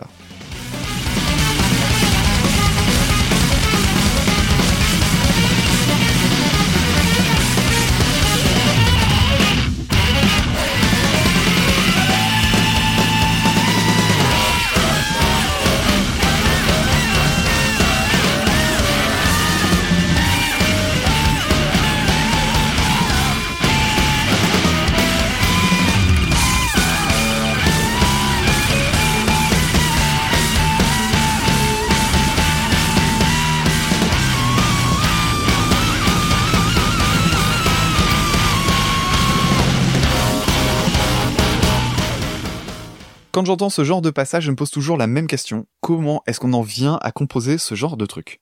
Donc cette rythmique, je l'ai dit, elle est basée sur des schémas rythmiques, mais pas n'importe lesquels. On parlait tout à l'heure de quelque chose de très composé et d'école classique. En fait, Munkeby, il a mis la main sur un recueil de rythmes indiens qui avait été compilé par le compositeur français contemporain qui s'appelle Olivier Messien. Et ces rythmes-là, on les appelle les talas. Alors Messien, c'est un mec assez particulier, hein. c'est un, un, gars qui a fait vraiment des choses très intéressantes au niveau intellectuel sur la musique. Il a notamment fait un truc que je trouve assez fascinant, c'est qu'il a fait des partitions de chants d'oiseaux. C'est-à-dire que euh, les rythmes qu'on donne, euh, ici, les talas, lui, il en a fait, mais pour correspondre aux chants des oiseaux qui sont pas forcément aussi binaires que ce que nous, on a l'habitude d'entendre. C'est assez fascinant. Et donc, lui, il en avait répertorié 120. Et Munkeby, il s'est servi dans le bouquin des talas de Messien pour faire ce rythme complètement pété. Il en a pris trois et les a collés cul à cul. Donc ce rythme, en fait, si on résume, il est complètement arbitraire et ça relève juste du collage. Alors, c'est du Lego à partir du bouquin de Messien en fait. C'est exactement ça. Qui est lui-même un recueil de, de rythmes indiens. Okay. Alors, on aime ou on déteste ce genre de procédés de composition qui sont très prises de tête. Euh, ceux qui aiment bien, par exemple, les groupes comme Dream Theater, euh, vous connaissez peut-être les, la façon de travailler, mais Dream Theater fonctionne aussi parfois comme ça, en prenant un tableau blanc et puis en mettant juste des signatures rythmiques, mais sans aucune mélodie en tête. Donc, on aime ou on déteste, mais moi, personnellement, ce genre de truc me fascine. Alors si vous écoutez régulièrement l'émission, et on en a déjà parlé depuis tout à l'heure, vous savez que je suis très fan de Danger Escape Plan, qui fait aussi dans les rythmes épileptiques. Mais ce qui m'obstine vraiment en musique, c'est comment on en vient à composer des rythmes éclatés comme ça, et aussi contre-instinctifs. Parce qu'en fait, on a tellement intégré de musique depuis qu'on est petit, qu'on a cette habitude de choses binaires et attendues. Et moi, je trouve ça sidérant de réussir à en sortir de ce carcan-là. Chez Danger, j'ai vraiment pas la réponse, mais ici, on sait. Du côté de Munkeby, on écrit et on apprend. En tout cas pour ce riff-là. Pas vraiment possible de faire autrement avec ce niveau de complexité.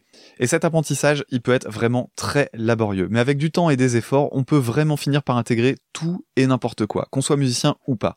La preuve en est, en live, ce passage-là, il semble très naturel pour le groupe et franchement j'imagine pas une seule seconde qui compte dans leur tête. Par contre ils ont dû vraiment beaucoup bosser là-dessus. Ouais, ce qui était assez fou en plus c'est que c'est il y a une version de mémoire en live on peut, le voir sur Live Black Jazz hein, allez voir qui était encore plus euh, encore plus folle ça partait vraiment dans tous les sens enfin c'était c'était vraiment dingue avec tu le disais tout à l'heure les stroboscopes dans tous les sens et en plus ils, ils enchaînaient sur la reprise de King Crimson pour finir le set. C'était délirant, complètement délirant. Niveau, niveau des musiciens, après plus d'une heure de set en plus, mm, mm. c'était c'était assez fou. Et ce qu'il y a de marrant là-dedans, dans ce que tu dis, c'est que ça me fait penser à autre chose. L'exercice du live, il est important aussi pour un autre point. C'est que ce genre de passage, en fait, ça concerne pas que le groupe. Euh, je pense notamment aux personnes qui sont derrière les lumières. Parce qu'en fait, les lumières sont pas calées, par exemple, sur un impact et ça se déclencherait automatiquement. C'est pas non plus programmé à l'avance. C'est bien quelqu'un qui tripatouille des boutons en direct. Donc c'est vraiment un membre en plus. Et dans le cas de Shining et dans le cas de Meshuga, les lighteux, en fait, connaissent mais les morceaux sur le bout des doigts aussi bien que les musiciens, ce qui fait qu'en fait tout fonctionne de façon complètement harmonieuse. J'en avais déjà parlé dans l'épisode, dans, un épisode, mais sur YouTube notamment, la personne qui est derrière les lumières euh, chez Meshuga. Met en ligne sur YouTube des vidéos en fait parce que lui il utilise un logiciel de préparation donc une simulation en fait avec des modèles 3D donc on voit juste des espèces de petits Playmobil et des lumières qui s'allument sur scène et lui en fait il met en, en ligne son travail préparatoire et c'est super parce que du coup, on a une espèce de spectacle son et lumière. Euh, on voit comment est-ce que c'est conçu et, mm. et c'est assez fascinant. Et je me souviens aussi avoir vu des, des vidéos de, de concerts. T'as souvent des vidéos euh, des, des caméras isolées sur les batteurs, ça se fait beaucoup. Oui. Et après, ils les mettent en ligne. Euh, voilà, t'as une caméra isolée pendant un concert. Et je me souviens que Meshuga, il faisait ça aussi, mais avec le mec, le mec aux lumières. Et d'ailleurs, euh, un, autre point, euh, je parlais tout à l'heure, euh, j'essaie de m'adresser à la fois aux musiciens et aux non-musiciens, et musiciennes évidemment. L'idée, c'est que je pense sincèrement que ce genre de vidéo peut aider à vivre la musique différemment, même quand on n'est pas musicien. C'est-à-dire que les voir l'instrument pratiqué, ça permet de mettre du sens aussi. C'est tout con, et donc du coup, bah juste voir à quel rythme le mec tape sur ses boutons eh ben c'est ça peut être super intéressant et super pratique pour intégrer ces rythmes qui sont super difficiles en fait. Mmh, exactement. Pour comprendre les rythmes, il faut presque apprendre plutôt la console son que, que la guitare. Ouais, pourquoi pas. Et pour en revenir en fait à la façon qu'il a de, de composer Munkeby, euh, ce genre de structure et même cette vision de la musique, je parlais de la façon de composer pour Dream Theater, euh, parfois hein, il compose pas uniquement comme ça. Et eh ben c'est à la base euh, du rock et du métal progressif. Alors il y a deux écoles, hein. il y a le il y a tout ce qui est tiré aussi de la vague psyché où on part beaucoup dans l'impro, mais il y a aussi beaucoup de musique écrite et c'est des styles dans lesquels on cherche surtout à s'échapper des carcans habituels. Et d'ailleurs, ce que je trouve amusant là-dedans, c'est qu'on reproche souvent à ce genre de musique un côté très étriqué et inaccessible, alors que personnellement, j'ai vraiment l'impression que si la pop et la variété sont aussi accessibles, c'est surtout parce que on peut voir les choses en creux et considérer que c'est des styles qui sont eux vraiment étriqués, parce qu'en fait, ils sont sur des régularités absolues. Et moi, personnellement, j'ai tendance à, me dire que non, euh, la musique, euh, même quand elle est extrêmement écrite, elle est beaucoup plus libre que ce qu'on entend dans la pop, dont on a l'impression que c'est libre parce qu'en fait on, s'emmerde pas trop avec la théorie et tout ça, mais on, produit toujours la même chose. On sort pas du rail. Alors cela dit, euh, le prog c'est quand même une musique euh, plutôt rigide, hein, faut pas se leurrer non plus, et ça va à l'encontre de la dernière identité qu'on prête au groupe, à savoir le jazz. Alors toi, euh, je sais pas si t'écoutes beaucoup de jazz, il me semble que si en fait, mais comment tu définirais ça? Parce qu'il y a plein de styles de jazz différents et c'est assez difficile de donner envie euh, aux gens d'écouter le jazz parce qu'on a une parfois une mauvaise euh, image de ça comme un truc un peu ronflant et un peu académique. Comment est-ce que toi tu définirais ça? Ouais, bah c'est ce que tu disais tout à l'heure. En fait, le problème du jazz, c'est qu'il y a tellement de choses différentes que c'est très très difficile. Moi, j'ai pas la formation peut-être un petit peu plus académique ou autre. Voilà, je, je saurais te dire ce que j'aime. Enfin, je, je, pourrais te dire, mais je j'ai pas de, vraiment de définition. Moi, ce qui m'intéresse, ce que tu disais tout à l'heure, c'est les, les choses un peu plus euh, en liberté, quoi. ça, ça c'est pas la rigidité justement de, de Shining. Euh, c'est des trucs plus plus sur l'impro. Moi, j'aime pas mal aussi euh, tous ceux qui essayent de sortir un peu, en même temps qu'ils essayent de sortir un petit peu des carcans. Enfin, j'en ai vu, j'en ai vu des concerts avec le jazz, comme tu disais tout à l'heure, un peu ronflant, les grands classiques. Euh, je donnerai pas de nom, mais j'ai vu des saxophonistes soi-disant extraordinaires, mais me, me faire chier euh, vraiment, vraiment beaucoup. Mais par contre, voilà, les trucs qui partent. Ah, j'ai eu, j'ai eu de la chance aussi, il faut dire. J'ai grandi à Coutances. Mmh. Il y a un festival, est ouais. un, un festival de jazz très très réputé, jazz sous les pommiers. Et comme ils essayaient d'avoir des choses aussi un petit peu plus grand public pour faire venir du monde, ils appelaient ça le festival de jazz et des musiques cousines. Alors déjà le jazz, il y a énormément de choses. Si tu rajoutes les musiques cousines, au final, euh, on pouvait voir un petit peu de tout. Et c'est ça qui était bien. Et moi, ce qui m'a toujours euh, beaucoup attiré, c'est euh, ouais ce que je te disais, les, groupes qui allaient voir un petit peu à côté. Donc, euh, ouais, je te parlais des Esbjörn Svensson tout à l'heure, euh, le suédois. C'est un concert qui m'avait beaucoup marqué à Coutances.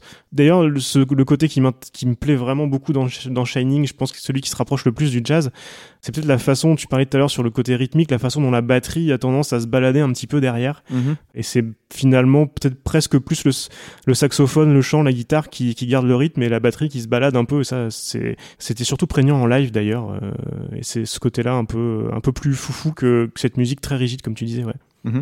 En fait, le jazz, il y a, y a plein de façons de, la, de le définir. hein. Définir un style, on l'a dit, c'est très compliqué et on verra dans l'interview que c'est aussi un point sur lequel euh, Léa insiste. Le jazz, il y a plusieurs trucs à prendre en compte. Alors, tu parlais d'improvisation, c'est vrai que ça a sa part parce qu'en fait, il y a aussi en, jazz ce qu'on appelle les standards. C'est-à-dire des morceaux en fait qui sont euh, préécrits et euh, donc on a un squelette qui sera le même pour tout le monde et après on improvise dessus. Donc, euh, bah oui, euh, si on n'aime pas euh, réentendre toujours les mêmes choses, les standards, ça peut un peu saouler. Ou alors, si on n'est pas sensible à l'improvisation, moi, je sais que l'improvisation, c'est quelque chose qui a tendance à m'ennuyer très facilement. Euh, c'est pas forcément facile d'accès.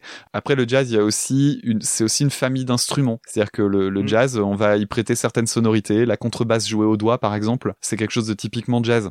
On va avoir aussi euh, le saxophone dont on aura l'occasion de reparler qui évoque le jazz bien qu'il soit utilisé dans d'autres euh, styles musicaux. Donc il y a, y a tout un tas de trucs comme ça, mais le jazz c'est vrai qu'il est extrêmement protéiforme, il y a énormément de styles de jazz différents et puis il y a aussi tous les groupes, tu parlais donc euh, Jazz sous les pommiers qui dit les musiques cousines, Euh, c'est tout à fait ça, il y a euh, aussi le rock jazz, le metal jazz qui en fait empruntent des ingrédients et qui permettent d'être une porte d'entrée vers un style qui est pas forcément facile à aborder. Euh, Je pense à Tigran Amazian dont on a déjà parlé euh, dans, l'émission, qui euh, va proposer à la fois des, des choses très très jazz traditionnelles parfois, mais en, mais qui a mêlé aussi avec des influences euh, rock, metal. et C'est vraiment euh, c'est très très varié. Ouais, et qui essaye aussi, ce que j'aime bien avec Tigran, c'est qu'il essaye aussi d'incorporer d'autres choses et qu'il n'a il a pas peur de- d'aller vers des choses plus accessibles pour démocratiser un petit peu la, la base très jazz qu'il a derrière. C'est bah, c'est un peu ce que fait Monkeby aussi, Mhm. ce qu'on fait des gens comme Avishai Cohen sur certains albums que j'adore. Enfin, c'est c'est un peu c'est Svensson dont je parlais tout à l'heure, c'est pareil. Des gens qui n'ont pas peur de s- de- d'aller chercher aussi des choses un petit peu plus grand public sans se compromettre non plus. Enfin, c'est assez Ouais, compliqué hein, de rester de rester sur la ligne. Oui, et puis euh, ça donne l'impression qu'il y a plusieurs. En fait, c'est pas que ça donne l'impression, c'est qu'il y a plusieurs écoles. Le, le jazz ronflant, euh, super sectaire, euh, il existe aussi. Mm. Mais euh, toutes ces personnes qui font dans le dans le mélange, généralement, sont surtout dans l'invitation à découvrir. Ouais. Alors. Pourquoi est-ce qu'on parle de jazz dans le cas de Shining? Bah en fait, j'en ai parlé il y a deux secondes, mais c'est la présence du sax, simplement qu'on va associer culturellement au jazz les débuts du groupe aussi parce que les deux premiers albums sont vraiment des albums de jazz on l'a entendu au tout début et puis surtout le nom de l'album Black Jazz parce que eux-mêmes en font une espèce de, note d'intention alors il existe quand même des critères objectifs pour voir en quoi est-ce qu'il y a un petit peu d'influence jazz euh, chez Shining. Alors c'est moins l'instrument en lui-même finalement que son utilisation qui est plus proche du free jazz. Le free jazz, on en revient, on reviendra dessus euh, avec Léa euh, dans quelques instants, mais je vais essayer de vous le définir malgré tout. En gros, c'est un jazz qui va à l'encontre des règles harmoniques et rythmiques. Donc l'idée, c'est de pousser encore plus loin le jazz, tel qu'il était conçu au départ. Léa vous expliquera ça bien mieux que moi. Un des initiateurs là-dedans, c'est Ornette Coleman, qui était un saxophoniste lui aussi, et qui en a pris plein la tronche euh, à ses débuts parce que euh, sa forme musicale, en fait, était très provocante. Chez Munkeby, les inspirations du free jazz, en fait, on va le voir avec Léa, c'est juste un élément, c'est les variations brutales entre les aigus, les graves et certains types de sonorités du saxophone, comme par exemple les suraigus ou le growl, que Léa vous expliquera tout à l'heure. Un petit exemple quand même de cette disparité entre les graves et les aigus qui sont ramassés de façon très très proche avec le morceau Omen.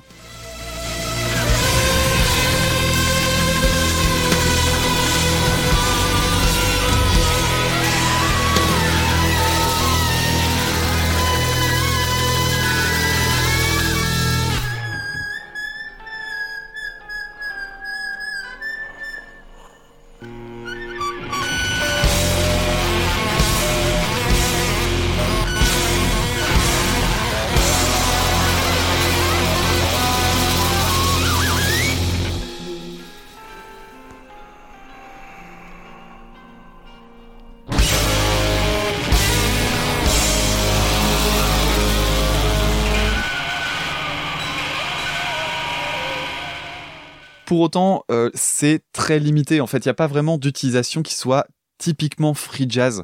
C'est juste les jeux sur la tessiture. Et ça, c'est même pas lié, en fait, euh, uniquement au free jazz. On est très très loin de ce que peut proposer quelqu'un comme John Zorn, par exemple. Par exemple, il y a aucune plage de véritable improvisation dans la musique. C'est extrêmement écrit, on l'a déjà dit, même quand elle en a pas l'air. Alors je vais vous donner pour ça un exemple. C'est le solo et la fin du solo de Fisheye. Et ce qu'on va faire, c'est qu'on va comparer la version studio, qui donne l'impression d'un truc où ça y est, ouais, il part dans ce qu'il veut. Et en fait, vous allez voir juste après une version live TV. Et c'est exactement la même chose.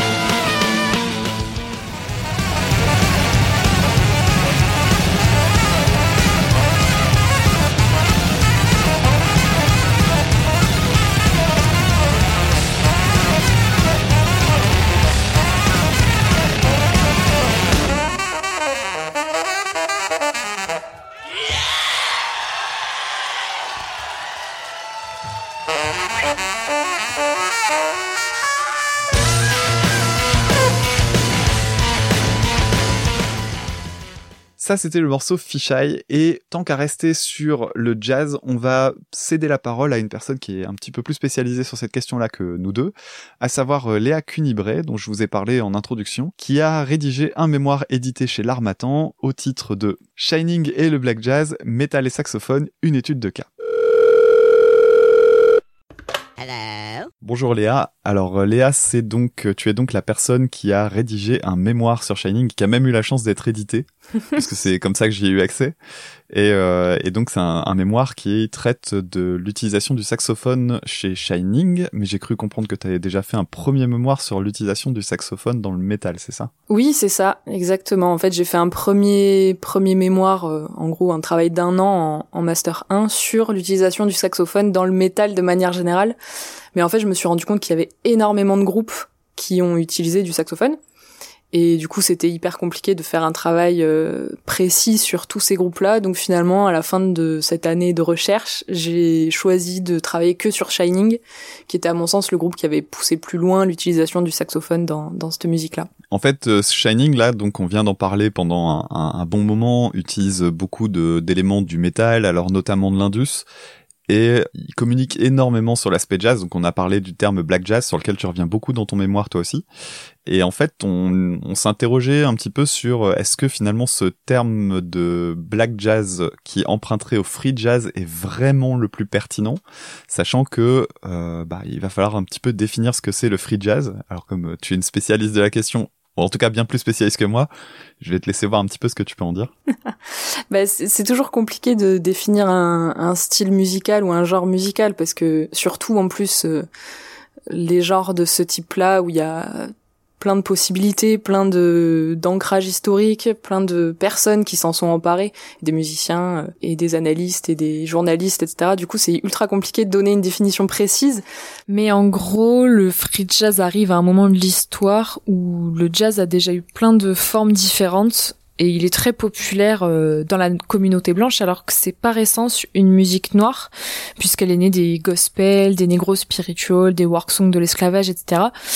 Et du coup, les noirs se sentent en partie dépossédés de cette musique qui est une part importante de leur culture en fait et qui euh, qu'ils ont rendu eux euh, politique et sociale. Et du coup, à la base, c'est c'est un peu compliqué ce, ce nom de free jazz puisque les gens le comprennent pas forcément. Il y a même des gens qui pensent que c'est des concerts de jazz gratuits en fait, parce que free jazz c'est euh, jazz euh, voilà. Et du coup, cette musique étrange qui plaît pas du tout aux blancs d'ailleurs dans un premier temps, euh, c'est de la musique libre, c'est se libérer des codes euh, musicaux antérieurs, il y a plus vraiment de grille, euh, ni d'harmonie, il n'y a plus de mélodie dans le sens où on l'imaginait avant. Et ce qui était considéré comme euh, des imperfections du son ou du jeu musical, s'est mis en avant au maximum. Euh, par exemple, il y a beaucoup de bruits parasites, il y a des accidents. Au saxophone notamment, on utilise pas mal des couacs ou des canards. Et en fait, on essaye de pousser l'instrument au maximum, d'aller au maximum de, des, des capacités des instruments et on arrête de réfléchir en termes d'harmonie, de structure, et, et, tout ça devient un nouveau langage musical assez euh, révolutionnaire. Tu parlais d'improvisation il y a quelques minutes. L'improvisation dans Shining, j'ai pas l'impression que ça ait vraiment une énorme place. Non, pas vraiment. Enfin, en tout cas, pas dans les dans les morceaux sur sur, euh... enfin les morceaux enregistrés quoi sur les albums. Après, en concert, il y a quand même une petite part à l'improvisation. Je sais pas si tu les as vus dernièrement sur une de leurs tournées, mais il y a notamment un grand passage euh, vers la fin du set où euh, Munkeby fait une impro de sax plus ou moins longue en solo quoi. Il y, a, pas de musique derrière et euh, c'est toujours différent et c'est plus ou moins long suivant euh, comment le public le reçoit et comment évidemment il se sent sur le moment. Mais je pense aussi que l'improvisation est beaucoup à l'origine peut-être de de ces trouvailles sur euh, les morceaux. Je pense qu'il y a beaucoup de, ils travaillent beaucoup ensemble, tous les musiciens et Munkubi évidemment, à pousser au plus loin les idées qu'ils ont. Donc forcément, à un moment, il y a de l'improvisation, je pense. Mais c'est vrai que, en tout cas sur album, euh, c'est pas du tout visible. Mais bon, après lui, il est, enfin c'est un improvisateur puisqu'il a déjà gagné des prix d'improvisation, etc. en jazz. Donc euh, voilà, ça fait quand même partie de sa construction en tant que musicien. Alors un autre aspect peut-être qui vient euh, du free jazz, ça va être peut-être dans les sonorités qui, qui va y avoir. Alors notamment, tu parlais du, fait que les instruments étaient utilisés au maximum de leur capacité. Euh, j'ai lu dans ton mémoire que le saxophone, il avait un, alors je sais plus comment dire en français, le range, le l'ensemble des notes qu'il peut atteindre du grave à l'aigu. La tessiture, merci. J'ai fait mon Jean-Claude Van Damme, c'est bien, c'est fait. Donc le, le la tessiture de l'instrument va d'une note à, en principe, d'une certaine note à une autre note, et en fait, l'idée c'est que le saxophone permet d'aller chercher des choses euh, un petit peu différentes euh, et que Monkeby utilise, mais aussi beaucoup d'autres. Alors je pensais euh, notamment aux sons très graves et aux sons très aigus, les fameux suraigus. Est-ce que tu peux nous en dire un petit peu plus là-dessus? Alors le donc le saxophone c'est donc évidemment un instrument mécanique avec comme tu l'as dit une note grave maximum et une note aiguë maximum mais comme il y a plein d'aspects qui rentrent en jeu dans le son euh, du saxophone, on peut modifier euh, certains aspects du son et notamment effectivement aller dans les suraigus, c'est-à-dire faire une euh, les suraigus donc c'est des notes qui sont au-dessus de la plus haute note pensée par euh, le créateur du saxophone, Adolphe Sax. Donc ça permet d'aller euh, plus aigu que la plus haute note du saxophone qui est un la. Mais pour ça, il faut faire une certaine combinaison de position de doigts sur le saxophone, qui est pas une combinaison euh, académique, on va dire. Et en même temps, il faut utiliser différemment le souffle et la position de la bouche et de la mâchoire autour du bec. Pour avoir des sons plus aigus, il faut notamment pincer le bec plus fort que ce qu'on fait d'habitude sur la tessiture normale du saxophone. Et puis après, il y a des combinaisons de doigts différentes. Et euh, voilà, il y a certaines notes qui sont plus faciles à, à jouer que d'autres dans les suraigus. Pour avoir une espèce de gamme chromatique, il faut vraiment travailler longtemps parce que c'est c'est hyper dur. En fait, c'est du feeling et c'est de l'oreille aussi beaucoup. Donc euh, donc voilà, c'est c'est quand même des choses qui sont compliqué à faire, en tout cas à intégrer dans une euh, mélodie de saxophone, intégrer des suraigus, c'est quand même la preuve d'une maîtrise assez poussée de l'instrument. Et euh, s'en sert beaucoup puisque évidemment il l'a il l'a travaillé. Et euh, ce qui est intéressant aussi, c'est qu'au niveau du son, ça donne des sons différents des autres notes de l'instrument, puisque le son est un peu plus pincé, c'est un peu voilé des fois. Enfin, du coup, c'est intéressant à ramener dans une phrase mélodique, puisque ça rajoute de la dynamique en fait, puisque voilà, ça fait, ça, ça donne des, des écarts euh, de sonorité qui sont assez intéressantes. Au contraire de tout ça, on a aussi les tout ce qui va être dans les graves et il y a aussi un, truc qui est un petit peu euh, particulier en termes de sonorité, ce qu'on appelle le growl. Donc si je dis pas de bêtises, c'est euh, ça donne cette espèce de grain dans le son. Et pareil, là, j'ai envie de te poser la question de savoir comment est-ce qu'on obtient ce son-là, parce que je, je sais que c'est un truc un peu particulier. Ouais, c'est un peu particulier. En fait, le growl, euh, pour l'obtenir au saxophone, il faut chanter dans le bec. Une note différente de celle qu'on est en train de jouer. Donc en fait, ça demande une certaine dissociation cognitive qui est euh, qui est particulière. Mais euh, et pareil, du coup, c'est hyper euh, difficile d'intégrer ça à une phrase mélodique puisque quand t'es en train de jouer, logiquement en tant que musicien, t'es en train de chanter également ce que t'es en train de jouer dans ta tête. Et du coup, c'est c'est assez compliqué de l'intégrer dans une phrase. on obtient une espèce de grain euh, rugueux sur le son. Et pareil, ça donne du relief et c'est c'est ultra intéressant. Et ces techniques-là, en fait, est-ce qu'elles sont nées avec le free jazz ou est-ce qu'elles existaient déjà euh, dans le jazz, on va dire plus classique auparavant, ou est-ce que ça fait partie des justement de toutes ces de tout ce côté révolutionnaire qu'a pu avoir le free jazz vers les années 60 En fait, c'est pas tant ces techniques-là qui donnent l'identité au free jazz, puisque évidemment elles existaient avant, notamment le groll qui est beaucoup utilisé dans le jazz swing, etc. Mais en fait, ce que le free jazz fait de particulier avec ces techniques, c'est qu'il les utilise à outrance quand quelqu'un sait bien utiliser son instrument, il doit avoir un certain son, notamment dans la musique savante, et le saxophone dans la musique savante fait partie de tout ça. C'est un son très droit, un son très plein, très rond, euh, très lisse. Et du coup, le, free jazz utilise toutes les techniques qui vont à l'encontre de ça pour les pousser au maximum, et ça donne, euh, ça donne des sonorités complètement euh, aberrantes pour l'époque, entre guillemets. Alors, il y a un passage notamment sur la question de l'improvisation qui me semble intéressant, c'est la fin du solo du morceau Fisheye, parce que ben en fait y a ça donne l'impression d'être une improvisation et en fait c'en est pas du tout une parce que quand on regarde les lives il rejoue tout exactement de la même manière alors, je, je crois que c'est un, solo que tu connais pas trop mal. Oui, enfin, disons que je l'ai beaucoup écouté et que j'essaye de le relever, mais c'est très compliqué. Surtout qu'en plus, enfin, tu dis qu'il joue exactement pareil sur chaque live, mais c'est pas tout à fait vrai, puisqu'en fait, c'est des enchaînements de, de double croche et au saxophone, il faut bien respirer à un moment donné. Du coup, il respire à certains endroits différents et le fait de respirer, ça lui fait rater certaines notes. Donc en fait, euh, mine de rien, sur chaque live, c'est un peu différent puisqu'il n'utilise pas la respiration circulaire. La respiration circulaire, c'est quand euh, sur un instrument avant, t'arrives à, à ne pas respirer enfin à respirer tout en continuant à jouer. C'est une espèce de technique ultra particulière où en fait t'aspires par le nez pendant que t'es en train de souffler par la bouche.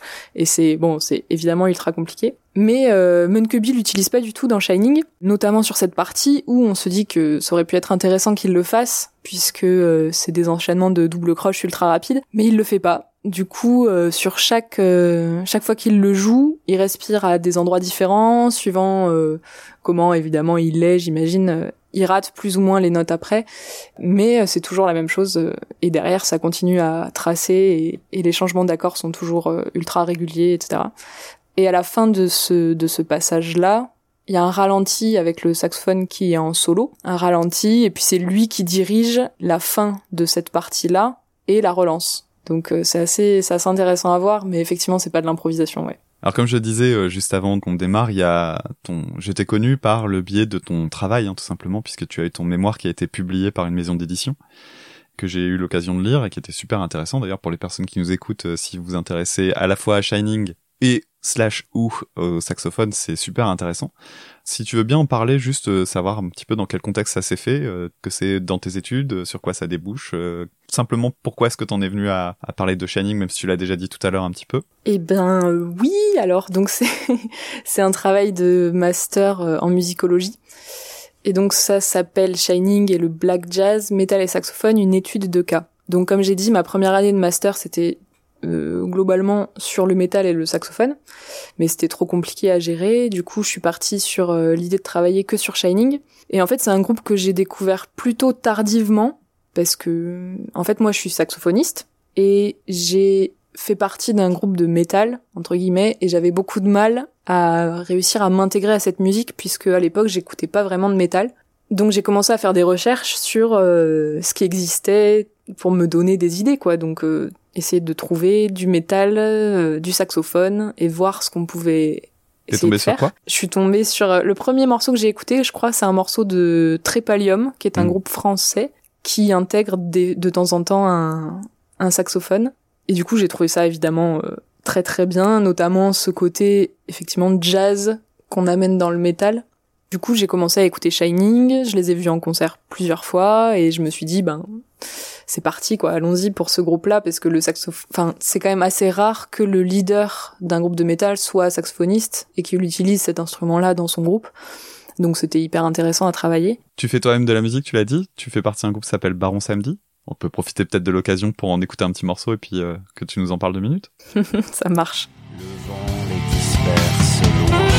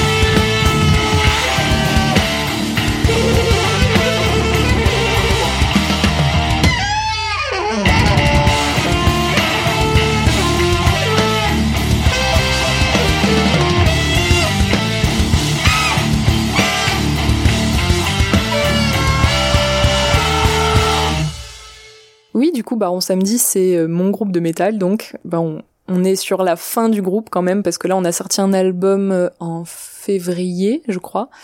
Et puis, on devait faire un dernier concert en mai, mais qui a évidemment été annulé. Donc euh, voilà, c'est grâce à ce groupe-là que j'ai commencé à m'intéresser au métal et à essayer de rechercher donc du métal avec du saxophone. À la base, c'est très inspiré métal, mais on a rajouté plein de choses dedans puisqu'on est on est nombreux dans le groupe et on a tous des influences très très variées. Mais en gros, ça chante en français. C'est il y a un comédien avec nous, du coup on a des intermorceaux qui sont un peu euh, particuliers. Il y a tout un univers avec euh, c'est assez littéraire mine de rien. Et puis voilà, par dessus tout ça, on met des guitares un peu saturées et euh, et du saxophone un peu foufou et, et on arrive à faire une musique assez assez original. Enfin, en tout cas, on est très content de cet album là qu'on a sorti euh, qu'on a sorti en février. Alors dernière question avant qu'on ne se quitte et que je poserai juste après à Antoine, la suite de la carrière de Shining parce que bon, on en a parlé un petit peu au cours de l'épisode, mais euh, Shining a commencé par faire euh, du jazz acoustique, puis après ils sont partis vers vers des choses un petit peu plus expérimentales avant d'aller de tourner vraiment vers le métal. Ensuite, ils ont fait un, du métal avec des chansons plus courtes, donc des choses qui allaient plus à l'essentiel. Et puis est arrivé Animal. Et qu'est-ce que t'en as pensé euh, C'est une question compliquée. En fait, personnellement, moi, j'ai, enfin, j'accroche pas du tout à ce nouvel album parce que les morceaux me plaisent pas spécialement, j'aime pas trop le l'esthétique globale de cet album. Mais après, ce que j'admire énormément, c'est la capacité de Shining à se renouveler. Et donc ça, forcément, je peux pas, je peux pas leur en vouloir d'avoir fait cet album-là parce qu'en fait, euh, ils sont toujours en train d'essayer de se, de se renouveler, de chercher, d'avoir des nouvelles expériences, etc. Et bon là, euh, pour le coup, euh, Munkebi s'est penché sur euh, la pop et toutes les musiques mainstream, on va dire. Du coup, ça me touche forcément un peu moins. Mais il y a quand même une démarche intellectuelle derrière tout ça et et du coup, moi, ça continue à me à m'intéresser. Donc je continue à regarder ce qu'ils font, à écouter ce qu'ils disent et, euh, et à les suivre. Quoi, eh bien, écoute, merci beaucoup Léa en tout cas d'avoir euh, accepté de participer. Tu peux rappeler peut-être où est-ce qu'on peut retrouver ton mémoire? Oui, alors vous pouvez le retrouver sur le site de la maison d'édition qui est la, les éditions L'Armatan. Et donc il est en vente là, soit en e-book, soit en physique. Et il reste encore quelques exemplaires, donc euh, bah allez-y, hein n'hésitez pas. Bah encore merci à toi en tout cas d'avoir accepté. Bah, merci pour l'invitation. À bientôt. À bientôt. Vous l'avez compris, Shining, c'est pas évident, évident à définir, c'est pas évident, évident non plus à, à encaisser comme euh, style de musique. Et c'est un groupe finalement qui emprunte bien plus à l'indus euh, qu'au jazz. Euh, cet aspect black jazz avec le black metal et le free jazz, c'est beaucoup plus marketing que ça n'en a l'air, mais ça reste efficace, donc euh, pourquoi pas. Hein. Après tout, c'est une bonne stratégie qui, en plus de ça, a été très payante en termes de communication, hein, puisque vraiment Black Jazz a été l'explosion médiatique euh, de Shining. Et l'élément nouveau, en fait, dans Black Jazz, bah, c'est bel et bien le métal. En fait, ce qui se passe, c'est, on l'a dit tout à l'heure, hein, dans les deux albums précédents, il y avait déjà un aspect métal, sauf que c'est la production, en fait, qui va venir gonfler tout ça, mais à bloc. Et le jazz, en fait, très curieusement, il est en déclin à partir de cet album-là parce qu'il était beaucoup plus présent auparavant. Et c'est pourtant ce style-là qui va le plus marquer les chroniques sur les sites spécialisés. Alors, on va revenir maintenant sur un aspect important du groupe, à savoir le live. Oui, on, a parlé un petit peu en fil rouge de tout l'épisode déjà du live parce que c'était très très important d'ailleurs et c'est le seul live qu'ils ont sorti, c'est le live de la tournée Black Jazz, c'est pas pour rien je pense. Il est dispo en vidéo hein, sur YouTube donc euh, allez voir ça. Vous verrez à quoi ça ressemblait à l'époque parce que ça a changé un petit peu euh, au Oui. fil du temps. Oui, oui. Euh, la présentation scénique était moins extrême, moins jusqu'au boutiste après, après la tournée Black Jazz. À partir de One One One, euh, c'était c'était quand même costaud hein, sur euh, sur le, le jeu de lumière, etc. Mais c'était quand même plus c'était plus soft voilà, je vais je vais pas vous raconter ma vie, mais euh, j'ai vu le groupe pas mal de fois et c'est vrai que je voulais revenir sur euh, sur un ou deux concerts, enfin deux concerts principalement. La première fois que je les ai vus, j'en parlais un tout petit peu tout à l'heure, c'était à Évreux, rock dans tous ses états à l'époque. J'avais rencontré le groupe, on avait fait euh, une, émission d'une heure pour Radio Campus Rennes. Je dois avoir les archives d'ailleurs, on va mettre le, le, lien dans les notes de l'épisode si tu veux. Très bonne idée. Et c'est intéressant parce que c'est c'est la façon aussi euh, de de Munkeby et un petit peu Torsen Loftus, mais surtout euh, Munkeby, la façon dont ils voyaient l'évolution du groupe à l'époque, donc euh, à mi chemin 2020, par, si on se replace euh, aujourd'hui. Et c'est assez intéressant parce que ça permet de voir l'évolution jusqu'à Black Jazz, mais en même temps, ça nous, on voit que l'évolution a continué euh, jusqu'à maintenant et c'est, voilà. Donc c'est intéressant hein, à, écouter euh, rétrospectivement. Je me souviens quand je suis arrivé sur le rock dans tous ses états, je crois que c'était Renan Luce qui jouait de mémoire. J'aime bien Renan Luce. Et, euh, et non, ouais, je trouvais, je trouvais ça drôle parce qu'il y avait, euh, y avait les Black Keys. C'était l'époque où les Black Keys commençaient à jouer euh, avec d'autres musiciens, pas juste en duo. J'étais un grand fan du, des premiers albums du groupe. J'avais trouvé ça moisi avec tout ce monde-là sur scène. Bref. Et Shining jouait à la fin sur une petite scène, un bout du site là où il y avait, je sais pas, en même temps il y avait un truc d'électro, euh, je sais pas quoi. Bon, il y avait plein de monde de l'autre côté. On était, il y avait un peu de monde, mais c'était assez tranquille. Et je me souviens que je m'étais mis devant et là pendant une heure, la grosse grosse claque, comme on disait depuis tout, de, quand on dit depuis le début quoi. c'était Black Jazz, euh, quasiment tout Black Jazz avec euh, la reprise de King Crimson à la fin et puis quelques plus vieux morceaux au milieu. Et, euh, et vraiment tout à fond avec les stroboscopes et autres. Enfin, c'était. Je pense que c'est un des concerts qui me laisse le plus plus gros souvenir de- des dizaines ou des centaines de concerts que j'ai pu faire. Il y a un autre truc aussi euh, dont on n'a pas parlé encore, mais euh, en fait, on, dit depuis tout à l'heure que Shining c'est avant tout Munkeby, mais euh, Munkeby sur scène, il a un charisme extraordinaire. Ouais, qui qu'il a développé aussi, qui était qui- sur la, ça commençait que la tournée Black Jazz de mémoire, c'était assez fort et il a pris, il a commencé à prendre plus de place aussi après. Comme sur l'album, hein, tu disais tout à l'heure, l'évolution du, du groupe vers des choses plus simples. Il chante beaucoup plus, euh, avec beaucoup moins d'effets. Les morceaux sont plus faciles, sont plus basés sur le chant et la guitare. Enfin, il a arrêté aussi euh, sur le dernier album, euh, il a carrément arrêté le saxo. Mais il a tiré, ouais, c'est clair, il a tiré la lumière. Bah, de toute façon, les concerts commençaient par Madness and the Damage Done et, et Fisheye, je crois, comme l'album. Et euh, tout de suite, ouais, t'as les, les parties dont, que tu nous as décortiquées tout à l'heure, plus les solos de sax. Enfin, tout de suite, c'était c'était la guerre là-dedans. Est-ce que t'en as d'autres dont tu souhaites parler? Ouais, il y en a eu plusieurs, euh, plusieurs, plusieurs. Alors euh, moi, il y en a un qui m'avait particulièrement marqué. euh, C'était le Hellfest 2015. Là, c'était juste euh, avant la sortie de Black Jazz Society. Et ils ont joué comme ça au milieu, au milieu du set. Ils ont joué trois nouveaux morceaux que personne ne connaissait. Euh, C'était les morceaux les, les plus pétés de, de l'album en plus. Euh, tu découvres ça au milieu, au milieu du reste. Euh, un peu un peu étrange. En plus euh, ils avaient le ils avaient joué en dernier je me souviens à 1h du mat.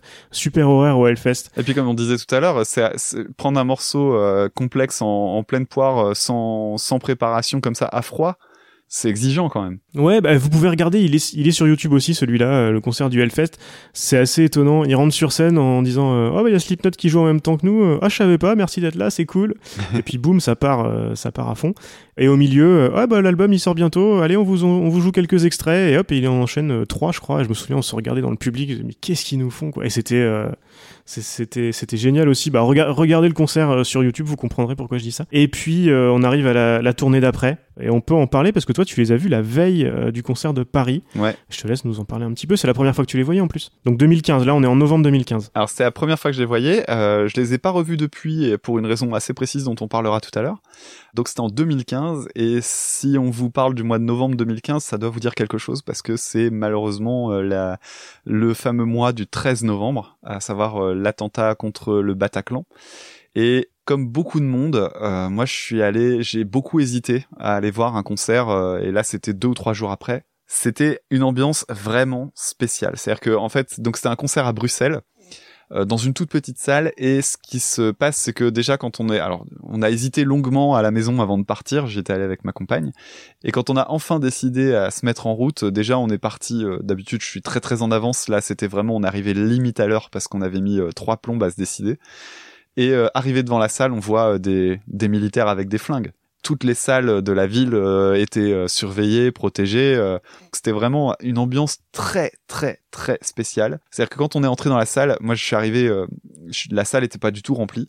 Et en fait, toutes les personnes qui arrivaient après moi, le réflexe c'était de regarder où se trouvaient les sorties de secours. Et la salle s'était remplie de façon très irrégulière en fait, parce que simplement on voyait qu'il y avait, euh, on faisait attention à se retrouver pas trop éloigné des issues de secours. C'était vraiment bizarre. Euh, le groupe a fait un, un live euh, super bien Et euh, ce qu'ils ont fait qui m'a assez étonné, qui, était plutôt touchant finalement, hein, c'est qu'ils ont joué, bah, donc tu t'en as parlé, ils ont joué la Marseillaise à Bruxelles. Mais bon, c'est le pays voisin. Et en fait, ils ont joué la Marseillaise, ouais, en plein milieu du set ou au début du set, je ne sais plus euh, moi dans quel contexte c'était passé. Moi, il me semble que c'était pas au tout début. Et euh, c'était assez particulier avec un éclairage sur scène de drapeau bleu blanc rouge.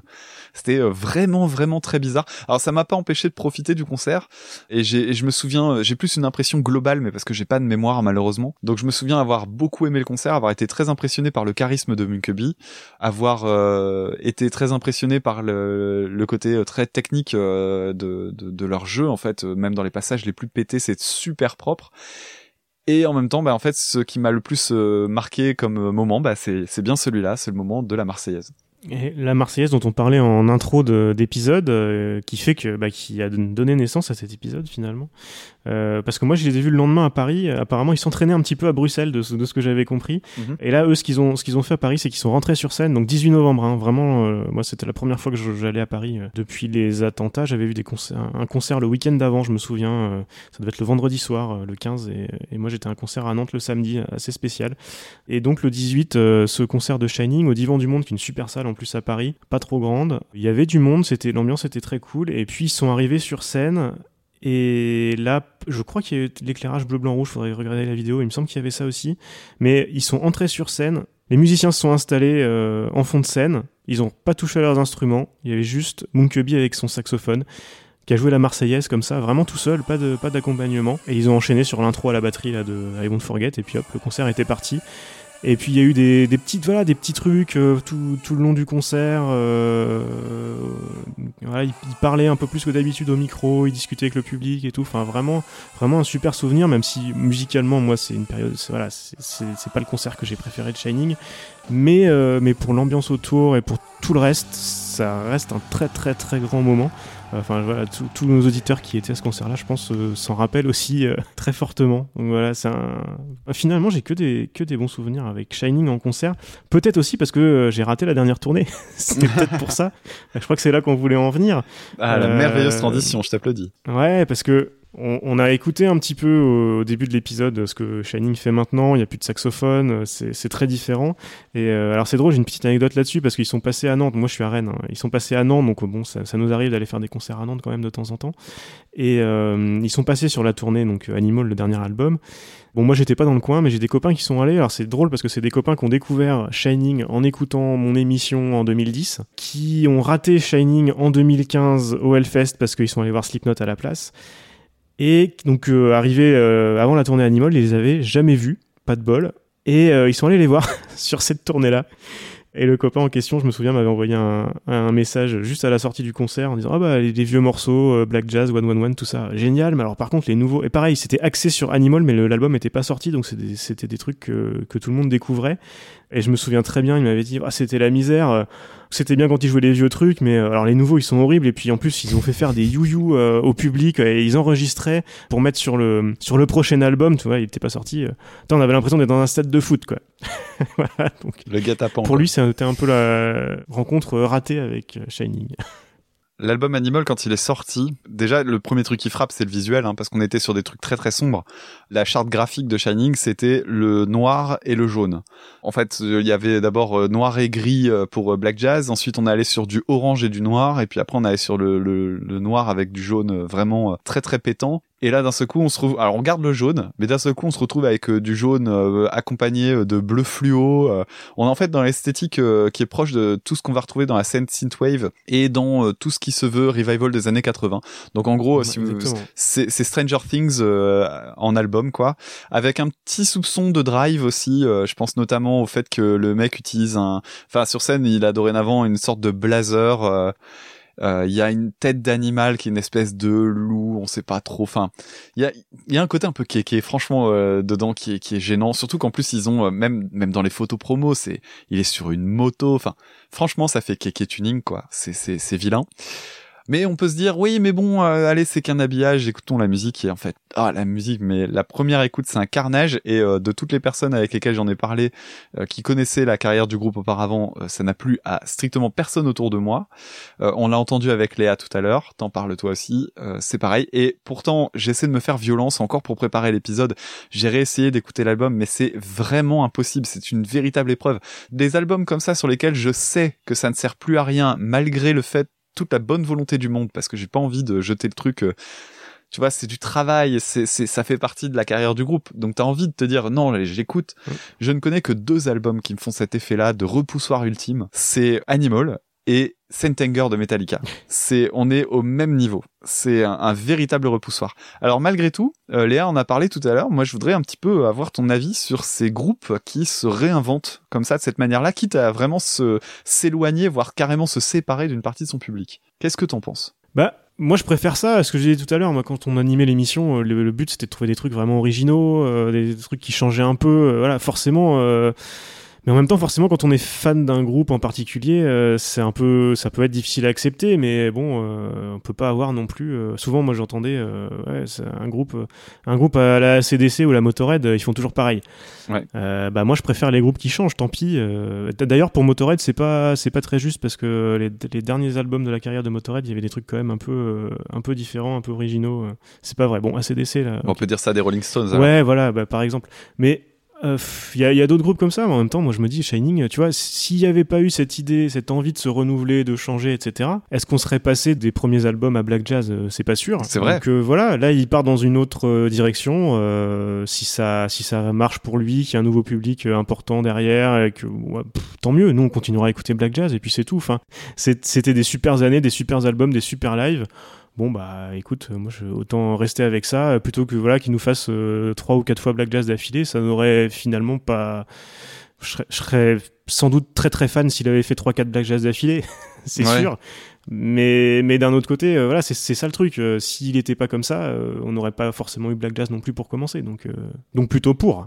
Ce qui est marrant, c'est que en fait, c'était prévisible parce que quand on regarde la, la courbe de leur de leur progression musicale, on, on, voit bien que ça tend vers quelque chose de plus simple. Déjà, International Black Jazz Society, clairement, c'est un album que tu peux faire écouter à des gens qui n'écoutent pas de métal. Il y a des morceaux comme House of Control qui sont vraiment des, en plus qui est, qui est un morceau mais vraiment que j'adore il y a des trucs qui sont extrêmement accessibles. En fait, je me demande si le, la difficulté de pas accepter un truc comme ça, c'est pas lié aussi, on va dire, que, au fait que le groupe va vers de la simplicité. Sachant que, par exemple, moi j'ai deux exemples en tête qui me, qui me frappent, des groupes qui ont eu une évolution vraiment folle. Je pense aux Beatles, parce que les Beatles c'est complètement fou quand tu regardes les, euh, les chansons des tout débuts, euh, les She Loves You, Yeah Yeah Yeah, euh, que tu compares avec les morceaux de mm. la fin. C'est fantastique d'ailleurs. Helter Skelter chez Shining fait référence à Helter Skelter des Beatles tu vois à quel point les mecs ont su évoluer en plus en très peu d'années. C'est 8 ans, je crois, la carrière des Beatles. C'est, incroyable. Tu vas retrouver la même évolution euh, vers de la, une musique plus exigeante du côté de Radiohead. C'est aussi un groupe qui a vachement évolué en partant d'une sorte de pop rock assez standard à, à des choses beaucoup plus euh, expérimentales. Et puis pour finalement revenir en plus à des choses plus simples. Et en fait, chez Shining, ce qui coince, c'est que on va vers quelque chose de plus simple. Alors en soi, c'est pas gênant, mais Animal est vraiment à considérer comme un décrochage. C'est-à-dire que non seulement il va vers quelque chose de simple, mais en plus de ça, essayer de composer des tubes, ça peut fonctionner, mais le problème, c'est que même les morceaux là sont pas inspirés. C'est-à-dire que mm. ils ont tous les atours pour fonctionner, et en fait ils fonctionnent pas. C'est-à-dire qu'ils ont même pas de magie. On peut parfois aimer des morceaux qui sont objectivement pas super inventifs. Je vais penser à Muse par exemple parce que Muse se fait bâcher la gueule depuis quelques années. Muse, malgré tout, ils vont quand même réussir à faire des morceaux pour lesquels on se dit ah ouais mais il y a un truc quand même qui fait que ah on est bien là, ça bouge bien et tout. Et chez Shining, il y a toujours euh, dans l'album Animal en tout cas des trucs qui relèvent presque de la faute de goût, mm, euh, qui sont euh, soit dans le chant avec euh, des effets qui sont bizarres, soit dans les sons de synthé, ou alors euh, les riffs sont vraiment, tu, tu dis ouais mais là vraiment c'est beaucoup trop simple les mecs, il y a, y a même pas une petite aspérité dans ce que vous faites. Mm, et c'est gênant. Mais en même temps, je te rejoins complètement. Je préfère un groupe qui fait ça. Surtout qu'il y a autre chose qu'on peut prendre en compte, c'est que les mecs ont tellement bougé au fur et à mesure que tu te dis, mais ils seraient tout à fait capables de revenir avec un truc encore plus surprenant la prochaine fois. Peut-être que la prochaine fois, d'ailleurs, il y aura même plus de guitare. Ça m'étonnerait pas du tout qu'ils continuent dans leur évolution à faire de la synthwave pour le prochain. Ce serait, euh, ce serait logique en fait. Ouais, pourquoi pas. Et quand tu parles de logique, moi, ça me rappelle ce que ce qu'il me disait dès 2010. Là, je disais, l'interview que j'avais fait en 2010 à, à Évreux. Il disait, ah, les gens pensent que, voilà, à part du jazz acoustique qu'on faisait au début jusqu'au jusqu'à black jazz, donc en 10, 10, 11 ans, il y a une énorme différence, ils comprennent pas.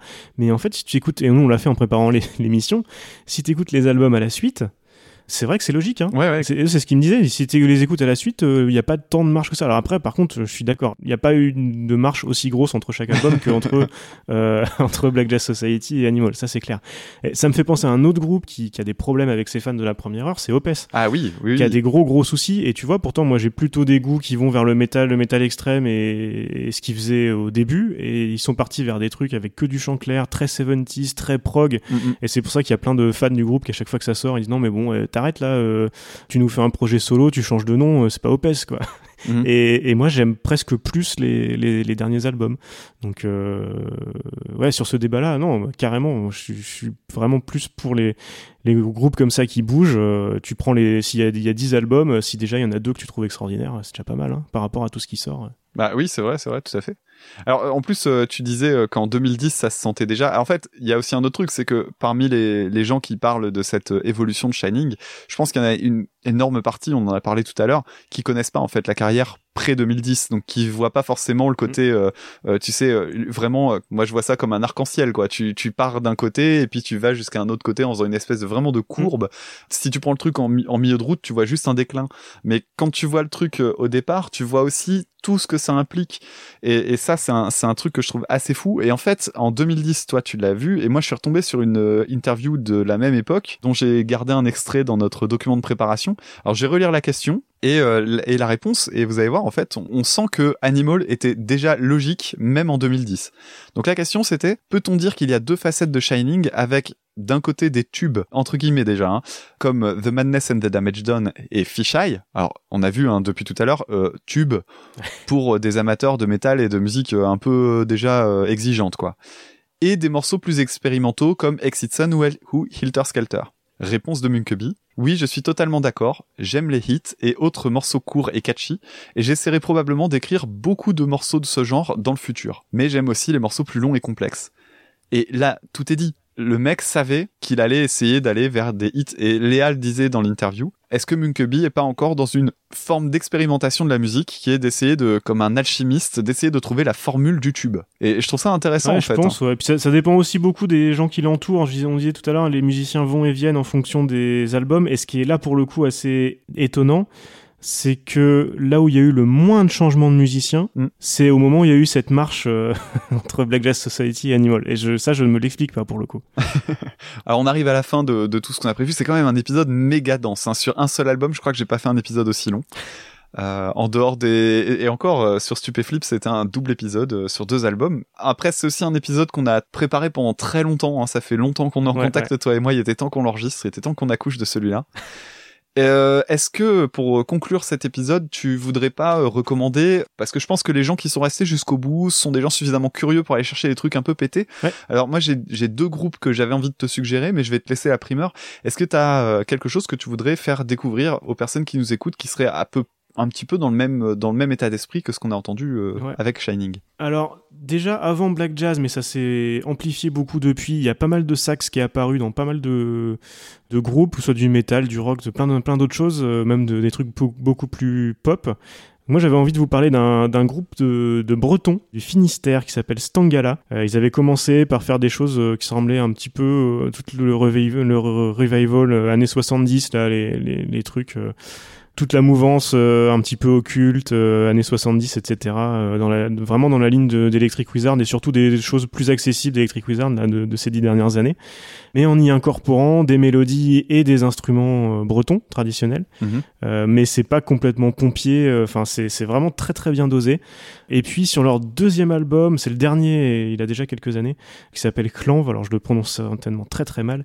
Ils avaient ajouté du saxophone parce que le batteur, donc c'est c'est un groupe, ils ont ont eu beaucoup de mal à faire des concerts parce qu'en plus le, le, leader du groupe euh, était euh, faisait des études, je crois, de musicologie, mais il était à droite, à gauche, en Norvège, en Allemagne, etc. Donc c'était un peu compliqué.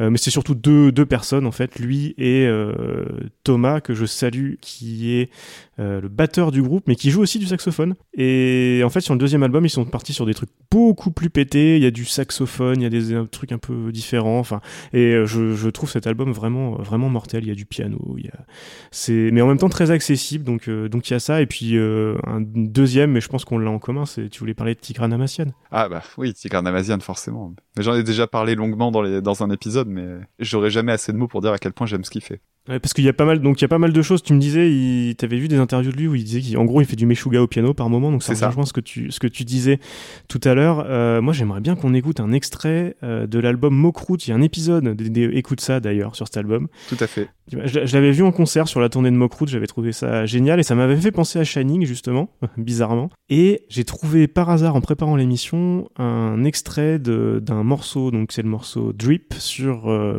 Ah oui. Et c'est une version qu'il a réalisée avec le Berkeley Middle Eastern Fusion Ensemble, donc c'est un truc de, fac euh, américaine et ils ont réarrangé le morceau complètement avec euh, de la grosse guitare, de la basse, euh, et alors là pour le coup, ça vous rappellera sans doute des choses qu'on a évoquées dans l'épisode.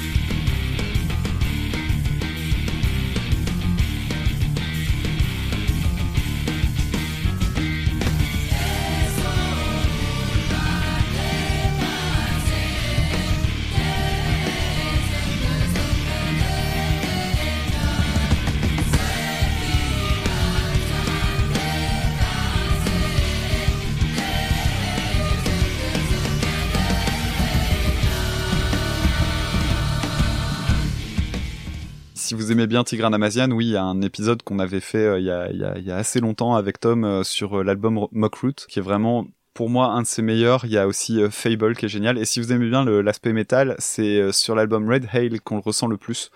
T'as fini pour les groupes que tu voulais présenter? Ah bah ouais, c'est bon. Enfin, j'en aurais encore 10, mais on va s'arrêter là. très rapidement de mon côté, deux groupes dont je, que je recommande très chaudement. Le premier, c'est Panzer Ballet. Alors Panzer Ballet, euh, qu'est-ce qu'il a en commun avec Shining? Eh bien, il a en commun l'utilisation du, saxophone, mais euh, dans un esprit beaucoup moins free jazz justement, plus jazz traditionnel, beaucoup plus doux, beaucoup plus sirupeux. Par contre, euh, au niveau de la structure rythmique, le groupe Panzer Ballet fait passer Shining pour des amateurs. Mais c'est pas de ça dont je vais passer un extrait. Je vous invite vraiment à aller chercher Panzer Ballet si vous aimez bien. J'en ai déjà parlé dans l'émission, mais je sais plus à quelle occasion. Si vraiment j'ai un truc à vous recommander, c'est un truc beaucoup moins connu qui s'appelle Moon Hooch. Alors Moon Hooch, c'est un groupe américain. C'est des gars qui font du saxophone version c'est du rock saxophone, c'est de l'électro saxophone, je sais pas ce que c'est. Mais le saxophone est l'instrument principal. Ils sont deux, donc il y en a un qui utilise un, je sais, alors je sais plus quel type de, saxophone, mais c'est un des plus graves. Et c'est euh, hallucinant. Les mecs, en plus, ils sont très joueurs. Ils s'amusent à mettre des cônes de circulation dans le pavillon du saxophone pour changer le son. Ils ont un, type de jeu qui est complètement ouf. Il y a une vidéo géniale où ils font, où ils sont dans un bouchon, en fait, dans un embouteillage, et ils sont descendus de leur euh, van et ils ont commencé à jouer euh, dans le bouchon. Ils ont fait une vidéo comme ça qu'ils ont mis sur YouTube. C'est n'importe quoi. Et je vais vous en passer tout de suite un extrait parce qu'il fait partie de tous ces groupes que je devais aller voir pendant le confinement, enfin avant le confinement et qui ont été annulés. Donc je devais aller voir Igor, Cadillac et Moon Hooch. Cadillac s'est cramé, il reportera pas son concert visiblement. Igor se sera reporté mais bien plus tard. Et Moon Hooch, ça devrait être en septembre, j'en serais ravi. Et il faut absolument, si vous avez l'occasion d'aller voir Moon Hooch pendant cette petite tournée en France, foncez, ça a l'air de tuer en concert. Et voilà à quoi ça ressemble.